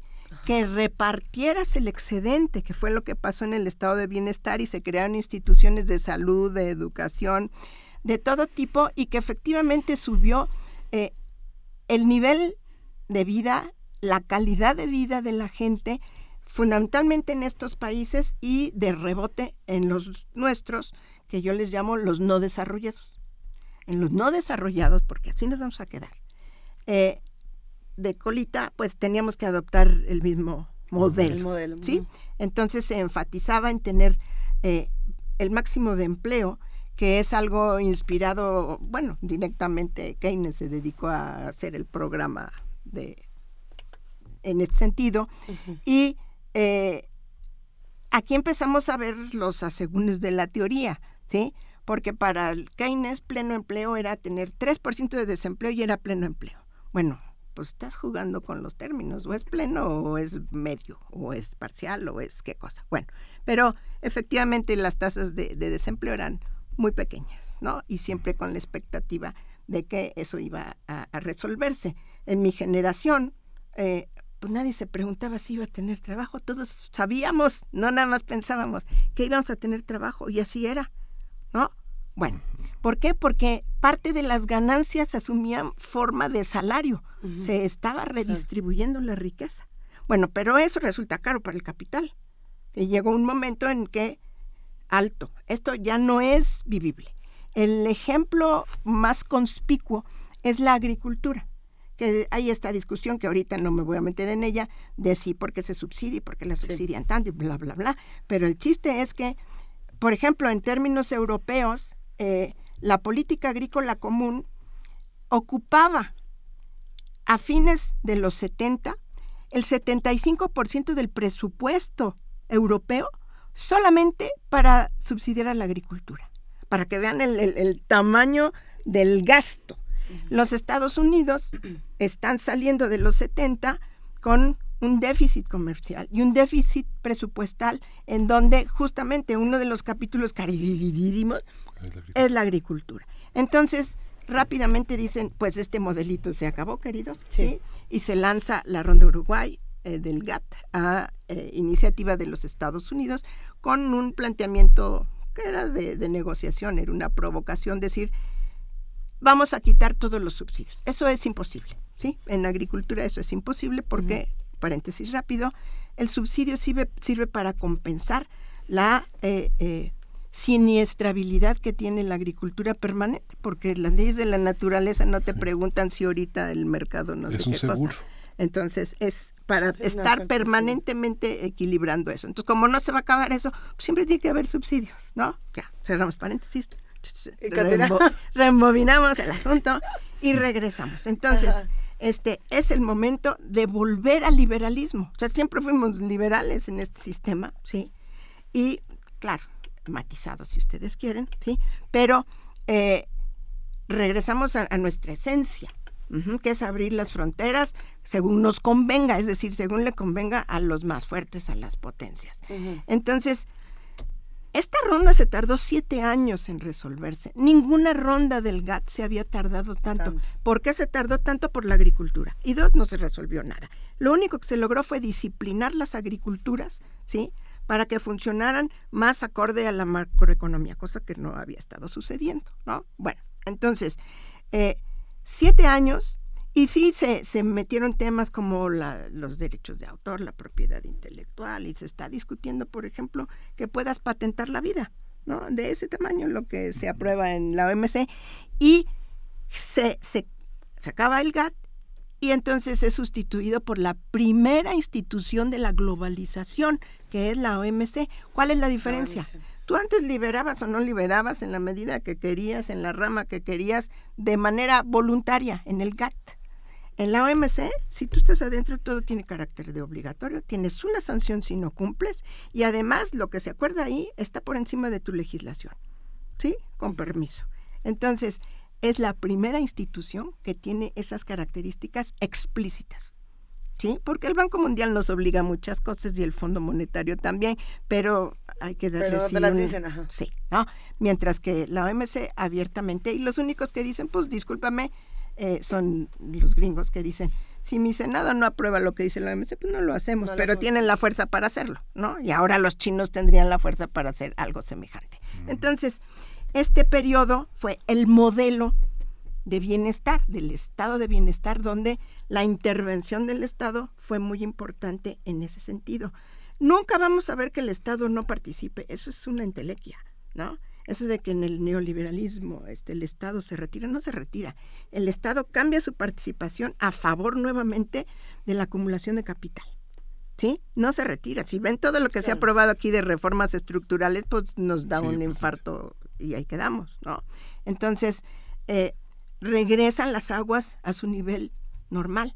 Fue un hito en, en la vida del, del capitalismo y que está difícil que se repita, ¿no? Entonces ya se los advertí. Tomen sus providencias. Bueno, entonces, modelo económico es un conjunto de eh, variables económicas que se organizan para que el gobierno las aplique como política económica en aras de cumplir con un objetivo. Entonces, tenemos ya muchos modelos que podemos reconocer según qué país está escogiendo enfatizar tal o cual cosa. ¿sí? Entonces, eh, por ejemplo, tenemos un modelo que tiene muy buena reputación, que es el de los países nórdicos, y que hasta dicen que es socialista. Pues no es socialista, ¿sí?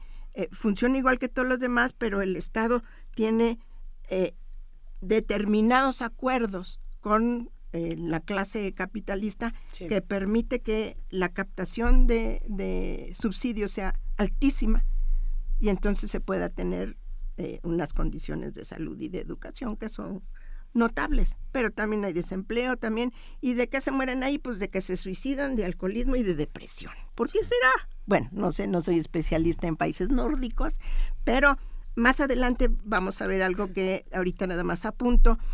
Hay una correlación directa. A mayor desarrollo y desarrollo le pongo comillas justamente por esto, tendrás un alto nivel de vida, eh, económico, pero el, el, lado este espiritual, cultural, cultural no sé quién sabe, pero espiritual y, anímico y emocional. Y, emocional, ese se te va desbalanceando para abajo, ¿no? Y no solo, estás desbalanceando la naturaleza porque como lo administra el capital, eso implica un impacto muy fuerte. Entonces, al final voy a dar unos ejemplos de, de huella ecológica, pero lo que vamos a ver es que no hay ningún país que ustedes digan es desarrollado, es industrializado, que no tenga un consumo verdaderamente escandaloso de recursos, aunque no se vea. ¿Sí? Entonces, bueno, al final tengo aquí unos datos para que los tomemos en cuenta. Luego tenemos algo que yo llamo los modelos en entredicho, que sería el Reino Unido por el momento con su famoso Brexit, que no saben si van o vienen, no me voy a detener a discutirlo. Eh, el, modelo griego que le dieron hasta por debajo de la lengua y los pobres no han podido levantarlo. No se pueden recuperar, y llevan este, mucho tiempo. No, y no van a poder porque eh, las, eh, las variables que les pidieron que, que vigilaran, pues son para que la gente las cumpla en su vida personal y entonces haya un sacrificio de tu ingreso, etcétera, etcétera. Y han vendido todos los puertos, todo lo han vendido y entonces pues Grecia ya es bastante China, este, como muchos territorios europeos, ¿no? Bueno, entonces hay modelos interesantes como por ejemplo Bután. Bután lo sacan mucho a colación porque son budistas y entonces el, el, el rey dice que ahí no miden el PIB, sino la felicidad nacional bruta y no sé qué cosas, pero finalmente es una forma de capitalismo que está este, arrancando, eran parte de la India, se independizaron, pero si medimos eh, su deuda externa, que es 90% del PIB, ya entendemos que están totalmente subordinados a quien les prestó ese dinero, ¿verdad? Sin embargo, tienen la capacidad de generar y de la agricultura, pero en términos de ingresos, sobre todo del terciario. Y entonces ellos dicen, eh, nosotros no queremos echar a perder nuestros recursos con una masa de turistas este, incontrolable y entonces ponen cuotas. No, no puede ir el número que quiere de turistas, ponen una cuota y dicen, nada más pueden entrar tantos este año, ¿sí? Y de tal nivel de gasto. Entonces de entrada te hacen que deposites 250 dólares diarios, ¿sí? Para que puedas este, ya llegar. Y aparte hay reglas. No les pueden llevar a los niños este lápices de Mickey Mouse, ni gomitas, ni porque no son limosneros los niños, ¿no? Entonces, este, es muy interesante, ¿sí? Pero está inspirado en el budismo. Ahora, que qué tanto dure, pues yo no le doy mucho tampoco, ¿no? Pero es un modelo. Ajá. Luego, tenemos el modelo chino en el cual no voy a, detenerme. Eh, pero ¿qué hizo China? Porque la primera cosa es discutir si es capitalista o no es capitalista, ¿no? Entonces, rompe con paradigmas eh, eh, que teníamos en el imaginario número uno como país socialista y tienen tanto dinero, eso no se puede, ¿no? Pero como país capitalista y son una dictadura. Y bla, bla, bla, todo lo que queramos, cuando lo que nos han dicho como receta es que el capitalismo a fuerza tiene que ser democrático. A nosotros nos lo impusieron con el TLC, tienen que arreglar su sistema de partidos y que no gane siempre el PRI para que les creamos que este, ya están en el capitalismo moderno, ¿no? Bueno, no, entonces lo que hizo China fue venir a agudizar los procesos que ya estaban en curso de, de todo tipo en términos de competitividad, ¿no? Entonces, como son los más competitivos, son los que más extraen recursos y los que más eh, eh, provocan que todo el mundo extraiga más recursos, produzca más, tire más cosas a la basura, eh, consuma más a lo tarugo. China tiene el mayor número de multimillonarios del mundo, rebasando desde ese año a los Estados Unidos, que todavía son la primera potencia, ¿sí? Pero ya no en multimillonarios. Y el último año el incremento del número en China fue de 40% en relación al año anterior, ¿sí? Y tienen un, un índice de Gini, ya saben, el que mide las desigualdades, ¿sí? que ya no lo están reportando. Yo me quedé hasta que éramos iguales. Estados Unidos, México y China teníamos un Gini de 47 que es muy alto, ¿sí? El Banco Mundial dice que China ya no está dando información al respecto y que ellos calculan, los del Banco Mundial, un Gini de 63. Es una cosa espeluznante. Es una cosa, pero entonces mejor ya no lo reportan porque para que no se vea la polarización de la riqueza en un país socialista. ¿Sí? Bueno, entonces, y pasan muchísimas cosas en China que les podríamos dedicar un buen programa. Habrá ¿no? que hacer una segunda parte. El que me interesa es el modelo pasmado regresivo salinista aspista, que es el de México. ¿no? Ahí es donde empieza nuestra... A ver, ¿lo podemos repetirlo para los que hacen como Modelo pasmado regresivo salinista aspista. ¿Sí? Entonces Aspe es el que le hace el modelito a Salinas, los dos están de acuerdísimo, pero como él estudió en MIT, tiene toda la autoridad de hacer lo que quiera, inclusive lo que hizo de modelo para México, ¿no? Y pasmado, pues porque no nos sacó de nada, nos dejaron pasmados y, y para atrás. Entonces, para entrar, ¿qué es lo que, lo que decía Aspe? Fue lo que aprendió. Hay, hay un comentarista en, en la radio, en otra estación, que dice que eh, estas son universidades patito, Harvard, Yale, MIT, para economía, porque efectivamente enseñan estas cosas. ¿Qué enseñan? Bueno, en esta estación lo decía Granados Chapa también. Este, bueno, lo, lo dice este Ramón Piezarro García. Chapa, Ramón Pieza, sí. Ramón Piezarro García. Entonces, esta es de una universidad patito en esos términos que, ¿qué decía? En esa época éramos como 80, 85 millones de habitantes y entonces decía que por qué no funcionaba nuestra economía, por qué el modelo que él había genialmente inventado, eh, pues porque sobraban 14 millones de mexicanos. Era, Ok, era, ok, ok, ok. eh, eh, lo bueno es que era clarísimo, ¿no? Pero entonces tú nunca sabías si eras de los que sobrabas o de los que estabas adentro o qué cosa. Pero cuando ya te están diciendo que sobras, ¿sí? Y que a ver cómo te la aplican para que te vayas y la aplicaron bien, ¿sí? Pero como crece la población no basta con que se vayan 14 millones, cada vez se tiene que ir, ahorita este tendría que ir 28. En los modelos desarrollistas de los 60 recuerdo mucho un cartón que publicó Abel Quesada en Excelsior donde decía que bueno México tenía era la cornucopia, ¿no? Mm. Pero lo único que es que había caído mal eran los mexicanos. ¿no? Sí, sí, sí, sí, sí, sí. Entonces, bueno, eh, este modelo, eh,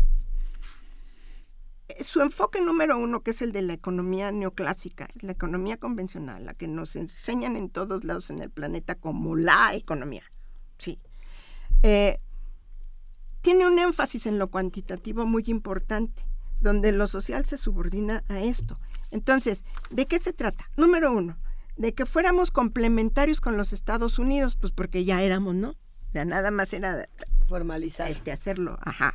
Ya, antes éramos, este, vivíamos juntos, pero ya nos vamos a casar. Era lo mismo, ¿no?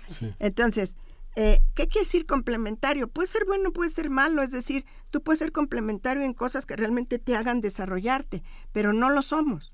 En Estados Unidos, como en todo el primer mundo, este, ellos generan ciencia, eh, diseñan tecnología y te la aplican y obtienen una ganancia. Y no es cierto que hay transferencia de tecnología. La tecnología te la tienes que piratear. Es lo que han hecho los coreanos, los japoneses y los chinos, ¿no? Se piratean la tecnología. Entonces, eh, bueno, complementarios y lo que hicimos fue ser maquiladores. Eso fue nuestra complementación. Poner los recursos naturales al servicio del Tratado de Libre Comercio, que fue lo que selló el pacto, ¿sí? Y, eh, y la fuerza de trabajo más barata imaginable. Entonces resulta que de por sí ya venían cayendo los salarios porque este modelo empezó a operar desde de la Madrid, ¿no? Pero ya así bien planteado y, y- y con Estados Unidos, pues hasta, hasta Salinas. Entonces, tenemos que desde 1987 a 2014, la caída de los salarios en términos reales ha sido del 80%. Del 80. 77.79. Bueno, 78, ¿sí? Entonces, al ritmo que va el, alza real del poder adquisitivo para que regreses al nivel en el que estabas en 87, pues basta otra generación de mexicanos, nada más para que recuperes el nivel que tenías. ¿Sí? Entonces, esto es una cosa verdaderamente como de cuento de brujas, de, espantos, ¿no? Pero ¿qué pasa, por ejemplo, con los sectores, por ejemplo, la burocracia que tiene unos sueldos, este, eh, la, este, los grandes puestos de la iniciativa privada, e, esos salarios e, es, están en ese orden del decrecimiento. No, para empezar esos no son significativos, en términos de exacto un promedio nacional, ¿no? Entonces esto te está reportando la situación general, ¿eh? los gran, bueno, inclusive el obrero, el campesino, inclusive este, nosotros trabajamos en una institución donde eh, no tenemos esos salarios, ¿no? hay, hay otra consideración del trabajador y, tenemos mejores salarios, buenos salarios, no solo mejores, tenemos buenos salarios en general, tenemos opción a, eh, ascender en el trabajo, muchas cosas, ¿no? Otras no nos gustarán, pero no nos comparamos con trabajar en, la mayoría de los lugares, para ponerlo así de fácil. Y entonces, eh, resulta que además tienes a la mayoría de la población lo voy a redondear, al 60% lo tienes en lo que llaman la informalidad, que es un despropósito totalmente hablar de informalidad, porque es parte del proceso. O sea, el proceso necesita gente que esté en el margen, que no tenga prestaciones, que no cueste caro, que genere un desorden en otros términos, pero que este, es funcional. O sea, cuando la mayor parte de la gente está en lo que no debería ser, quiere decir que nuestra economía es como no debería ser, ¿sí? No puedes decir este eh, eh, eh, que esos son chiquito, una rebaba, no es una rebaba, es lo que está dominando la forma de reproducirse de la población. Pues es terrible. Es claro, la informalidad incluye lo que tú quieras, desde el Chapo Guzmán, sí. ¿sí? hasta los tacos de la esquina, lo que tú quieras, ¿no? Y los catálogos de Avon, de Stanhome, de todas esas cosas, ¿no? Bueno, hay muchísimas expresiones de lo que es la informalidad, pero lo que le preocupa a esta definición, que es una definición internacional, es que no cotizan. No les preocupa el bienestar de los trabajadores, les preocupa que no el orden. Les preocupa que no cotizan este y no pagan impuestos, entonces Dios mío, son unos este irresponsables. Esa sería la, la, idea, ¿no? Bueno, entonces eh, en este escenario nosotros eh, eh, desde Salinas pusimos nuestras ventajas comparativas, que eran dos, recursos naturales y, fuerza de trabajo barata, al servicio de, las maquiladoras, de hacer esta subordinación que no hemos dejado de tener en lo absoluto, ¿sí? ¿Y cómo se hizo? En el modelo uno de los puntos centrales es mantener la inflación a raya, ¿sí? Entonces, pues eso implicaba no subirte el salario. Pero ¿cómo no te lo iba a subir si estaban subiendo los alimentos, por ejemplo? ¿Sí? Que eh, los podía producir los Estados Unidos más barato. Entonces aquí cancelamos la producción de alimentos y mejor los compramos. Y como son baratos, mantenemos el salario a raya. ¿Por qué? Porque en México todavía el porcentaje del gasto en alimentos es superior al 30%.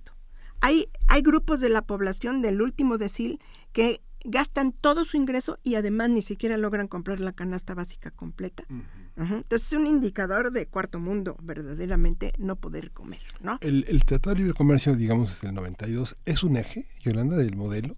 O, ahora que se discute que podemos transitar sin la necesidad de tener un tratado estrictamente como el que se planteó en el 92, este, ¿es un eje de este modelo? Totalmente, totalmente, porque además es muy interesante esta economía que nos enseñan. Eh, es de mucha simulación. Porque internacionalmente nosotros somos el único país manufacturero de América Latina. El único. Antes éramos tres. Sí. Pero en la reprimarización de Brasil y de Argentina quedamos nosotros. Pero ¿qué manufacturas hacemos? Dan ganas de llorar, ¿no? Eh, transformamos lo que nos mandan ya este cortado, no sé qué, y, y, aquí lo armamos y lo volvemos a regresar. Pues eso eso no es industria. Se llama manufactura porque lo es con las manos y no, no es agricultura, pero no es nada serio, ¿no? Entonces, pues ni los ingresos ni nada puede eh, eh, ser eh, importante en esos términos. ¿Y dónde pusimos la otra parte del control de la inflación? En la importación de productos chinos de mala calidad, pero regalados, ¿no? Si te acuerdas, ya eso ya está cambiando, ya los productos chinos ya compras cosas de mucha calidad, pero pues todo lo que comprabas ahí chafísima de ropa, de trastes, de lo que fuera de a peso, de a 10 pesos, todo eso mantenía la posibilidad de, de un salario que no subiera y que además se contrajera. ¿no? Bueno, entonces el, el, control de la inflación, todo esto es este modelo pasmado regresivo. Mucha gente, Yolanda, este, contradecía las tesis de, se reía de las tesis de López Obrador en señalar, señalando que una economía global no podía concentrarse en la idea de tener una producción puramente local para salvar al país. ¿Esto cómo, cómo funciona? ¿Cómo, ¿Cómo podemos entender que ahora ya este, nos dediquemos a producir lo nuestro y nos olvidemos de importar lo, lo, lo, ajeno para producir riqueza? Bueno, en esta visión eh, eh, dominante de la economía no hay cualitativos, ¿sí? Un ejemplo es la balanza comercial. Entonces, Peña acaba de decir hace tres semanas, algo así, que la agricultura está en el mejor momento de su historia, porque la balanza comercial es superavitaria. ¿Cuáles son las anclas de este superávit? Los aguacates, las berries, porque además si ustedes leen la zagarpa, no dice frutas rojas, dice berries. Las berries. Las berries. Entonces, por eso tienes que aprender inglés y computación, porque si quieres vivir en este país, berries. Meter las berries en el Excel. Entonces, como ahora ya rompimos récord de vender berries y aguacates a a unos costos ambientales espeluznantes, este, pues ya es el éxito total. Cuando no producimos este, los granos que necesitamos y todo eso se desmanteló con el Telecán, ¿sí? Las oleaginosas, el trigo, el arroz, bla, bla, los bla, cítricos. bla, bla. Entonces, el asunto es cualitativo. Y para, para remar con, con una política que te diga en qué sí puede ser autosuficiente, ¿sí? Pues en lo estratégico, ¿sí? Entonces, eh, esta política de lo estratégico lo aprendieron en la práctica en Estados Unidos con la crisis de 29, ¿sí? Y la política agrícola que priva en el mundo, la de éxito, es hija de la crisis de 29, ¿sí? Es donde se dice, aquí hay una canasta que no se toca y se paga cueste lo que cueste, ¿sí? Porque a mí no me van a negociar por la panza.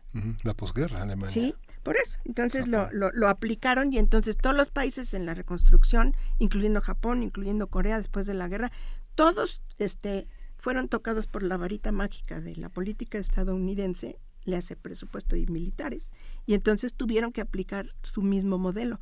Eso los hizo autosuficientes, cada uno dependiendo de los recursos que tiene, en una canasta de básicos más chica o más grande, pero que es intocable y que cueste lo que cueste.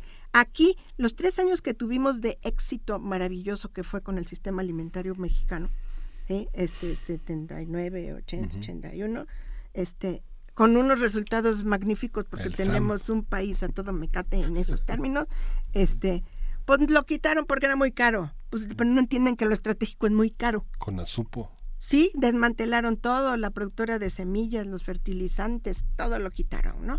Entonces, el asunto es ese, que eh, tú tienes que ser autosuficiente en lo estratégico, en lo que te van a negociar, ¿sí? Si no haces esto, pues entonces yo no te vendo eso que necesitas, porque de eso depende que vivas, ¿no? Entonces están los alimentos, está la energía. Bueno, entonces sí se tiene que ser autosuficiente. No en todo, pues eso, eso ni en los mejores años de proteccionismo, eso es imposible, ¿no? Mucho menos con los niveles, las aspiraciones del modelo de consumo vigente, ¿no? Entonces, aquí nada más, eh, eh, a mí me, me interesa enfatizar en cómo este enfoque pervierte la, percepción de la realidad. Por ejemplo, el PIB te dicen, el PIB produce X, 10 pesos, ¿sí? Es la riqueza nacional. Nada más que está mal cuantificada, porque no cuentas la extracción de, de recursos no renovables que los estás perdiendo. Ese tendría que ser un negativo. En cambio, ponemos en positivo todo el petróleo, toda la minería, cuando es negativo. Los estamos perdiendo, ¿sí? Eh, no cuentes el trabajo doméstico, que hay quien lo ha calculado como hasta el 40% del PIB, de- según el país, desde luego, ¿no? Eh, no cuentes el trabajo infantil, el trabajo esclavo, la prostitución, el comercio ilegal, el crimen organizado. Todo eso genera riqueza, que no sea en los términos que tú quieres, ¿sí? Pero lo escondemos y no lo medimos, ¿no? y entonces lo, lo, lo, que destruye lo contamos como riqueza. Entonces ya dijimos la extracción, ¿sí? Eh, la guerra, la guerra es destrucción. De lo que produces para la guerra es para destruirlo, ¿no? Entonces eso entra en positivo, ¿no? Eh, y entonces tú tienes una herramienta que nadie usa, que se llaman las cuentas ambientales, donde te ajusta eso y te dice, a ver, réstale menos bosques, menos agua, menos petróleo, este, menos suelos. Y entonces siempre salimos negativos. Les voy a poner el ejemplo de China, porque desde México no lo he cuantificado, pero el de China, medido por el Banco Mundial, no por Yolanda Trápaga, eh, China tiene ajustado por cuentas ambientales menos 9. Entonces China está creciendo al 6.5, réstale 9, está decreciendo. ¿sí? Ningún país se salva, ninguno, porque todos consumimos más de lo que tenemos. ¿sí? Eso es muy importante, pero eso no lo cuantificamos, solamente cuantificamos lo que entra al mercado y que lo podemos registrar institucionalmente. Entonces es una, e, es una fantasía de economía que tenemos. cuando lo llevas al per cápita, dices, bueno, México tiene, este, según el año, eh, entre 8 mil y 10 mil dólares, a veces tiene más, a veces tiene menos, pero yo hice un cálculo ahí poniendo el dólar a 19 pesos como ahorita anda, y entonces eso le tocaría a 13 mil pesos a cada quien. Si de a de veras te tocara, quiere decir que un bebé tendría sus 13 mil pesos. Mm. Un señor en terapia intensiva que no trabaja tendría 13 mil pesos. Un, ama de casa, 13 mil pesos. Entonces, una familia de, de, cinco, que es más o menos el promedio que tenemos en México, pues le iría bastante mejor de lo que te está yendo ahorita, ¿no? ¿Sí? Pero ¿dónde están tus 13 mil pesos? Cuando hablamos de Davos, vimos que todos ya están ahí en el 1% de los que se quedan con la riqueza, ¿no? Entonces, que no te cuenten que tenemos ya un PIB de primer mundo o de medio mundo, de lo que porque no lo tenemos. Es una fantasía. Si lo repartiéramos, tendríamos 13 mil pesos. A ver, eh, justamente Daniel Rat, eh, hablando, yo me imagino, eh, de qué tanto nos integramos a este tipo de discusiones o de qué tanto estas discusiones integran a la sociedad y no se dan nada más entre tres que toman todo, toda la lana, dice Daniel Rat. ¿Qué tanto le toca a los gobiernos y a los modelos y qué tanto a la sociedad por hacer? Bueno, pues la sociedad ha tenido... O sea, ¿realmente se puede hacer algo? ¿Nos incluyen en estas discusiones o son como...? Miren, a todos nos genera angustia y nadie, ninguna sociedad que haya hecho un cambio lo ha hecho pasando por el debate académico, ¿no? Mm. Entonces, si vemos la Revolución Mexicana, la Revolución Soviética, la Revolución China, la que tú quieras, pues la hace la gente donde está hasta el, hasta el gorro. de, de lo que está pasando, ¿no? Entonces, eh, pues no sé si podemos generar un nuevo modelo que por la vía académica o del debate este cotidiano en el tu cuadra, en podamos hacer algo, sería muy importante, muy interesante, ¿no? Pero estas cuestiones, como ven, primero hay que desensamblar el enfoque dominante, que te cuenta puras mentiras, ¿no? Entonces, una vez que, que ya lo desensamblaste, ¿De qué se trata? O sea, una pregunta era, ¿a quién le toca revertir lo negativo y, desde dónde? Desde dónde, primero, es un diagnóstico correcto, ¿sí? Entonces, tenemos el materialismo histórico que hace el diagnóstico en otros términos, desde luego, ¿sí? Y, y además asumimos todo el paquete ambiental porque sin eso no podemos hacerlo. Entonces, el diagnóstico correcto es que estamos sobrados, es decir, estamos funcionando en una escala que no es escala humana. ¿A qué me refiero con escala humana? Nuestra escala es la del planeta. No podemos tener una escala por arriba del planeta. ¿Sí? Entonces somos una parte animales y otra parte somos este, humanos que ya tienen muchas otras determinaciones culturales y cosas, ¿no? Eh, pero, ¿cuál es nuestro límite? En esta sociedad no se reconocen límites, ¿sí? Porque el crecimiento no tiene límites. Entonces, en tu imaginario no puede haber la noción del límite, donde te diga, si ya tienes de todo, párale, no, ahora quiero, quién sabe qué, quién sabe qué, cambiar el coche cada año y todas esas cosas que ya ¿Ese es el modelo del consumo al que se refiere? Entonces, claro, pero es el de la producción igual. Se, no, se nos acaba el tiempo y no queremos que se acabe porque sin duda esta conversación necesita una segunda, tercera y cuarta parte.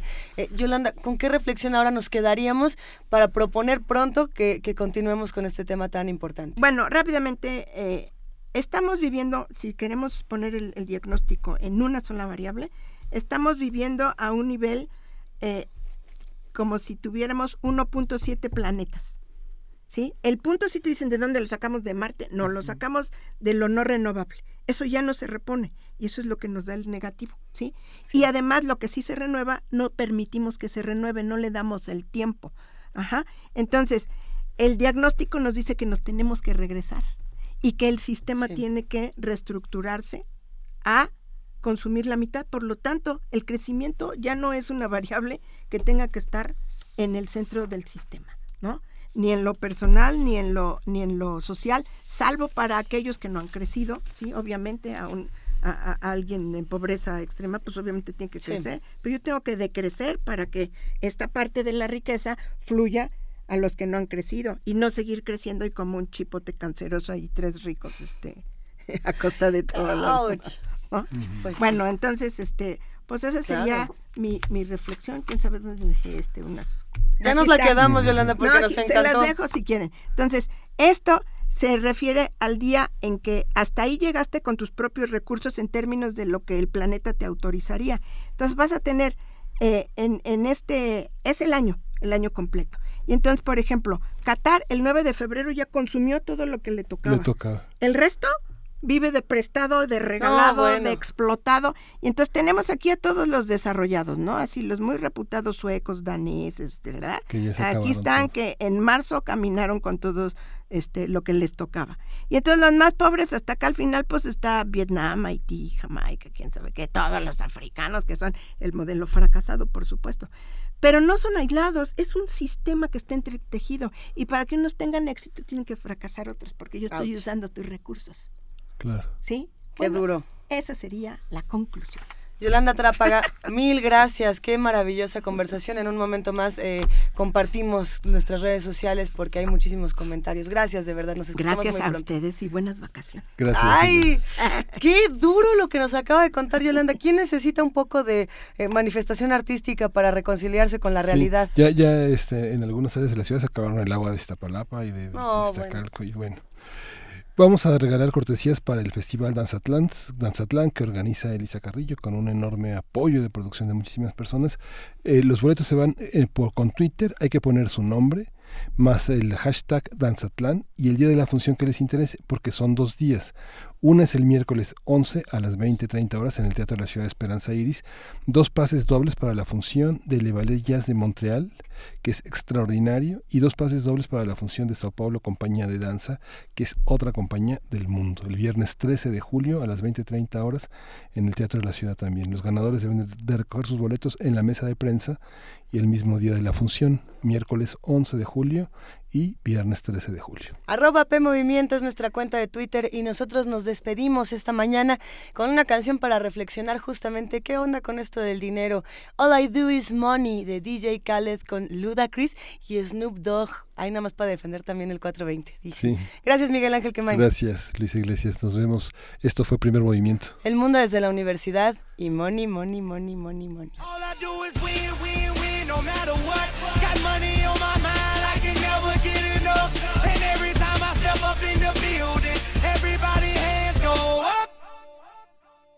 And they stay there, and they say yeah, and they say there.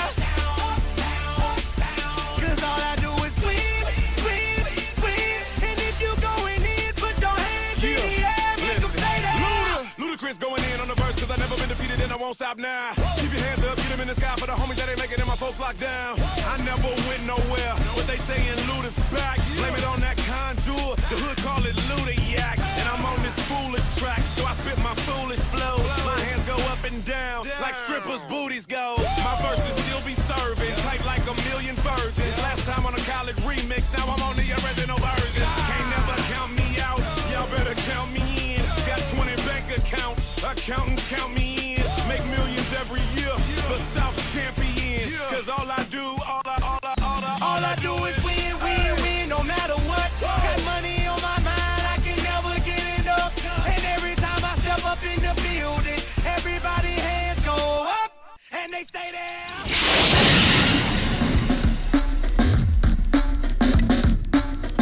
Radio UNAM presentó Primer Movimiento. El mundo desde la universidad.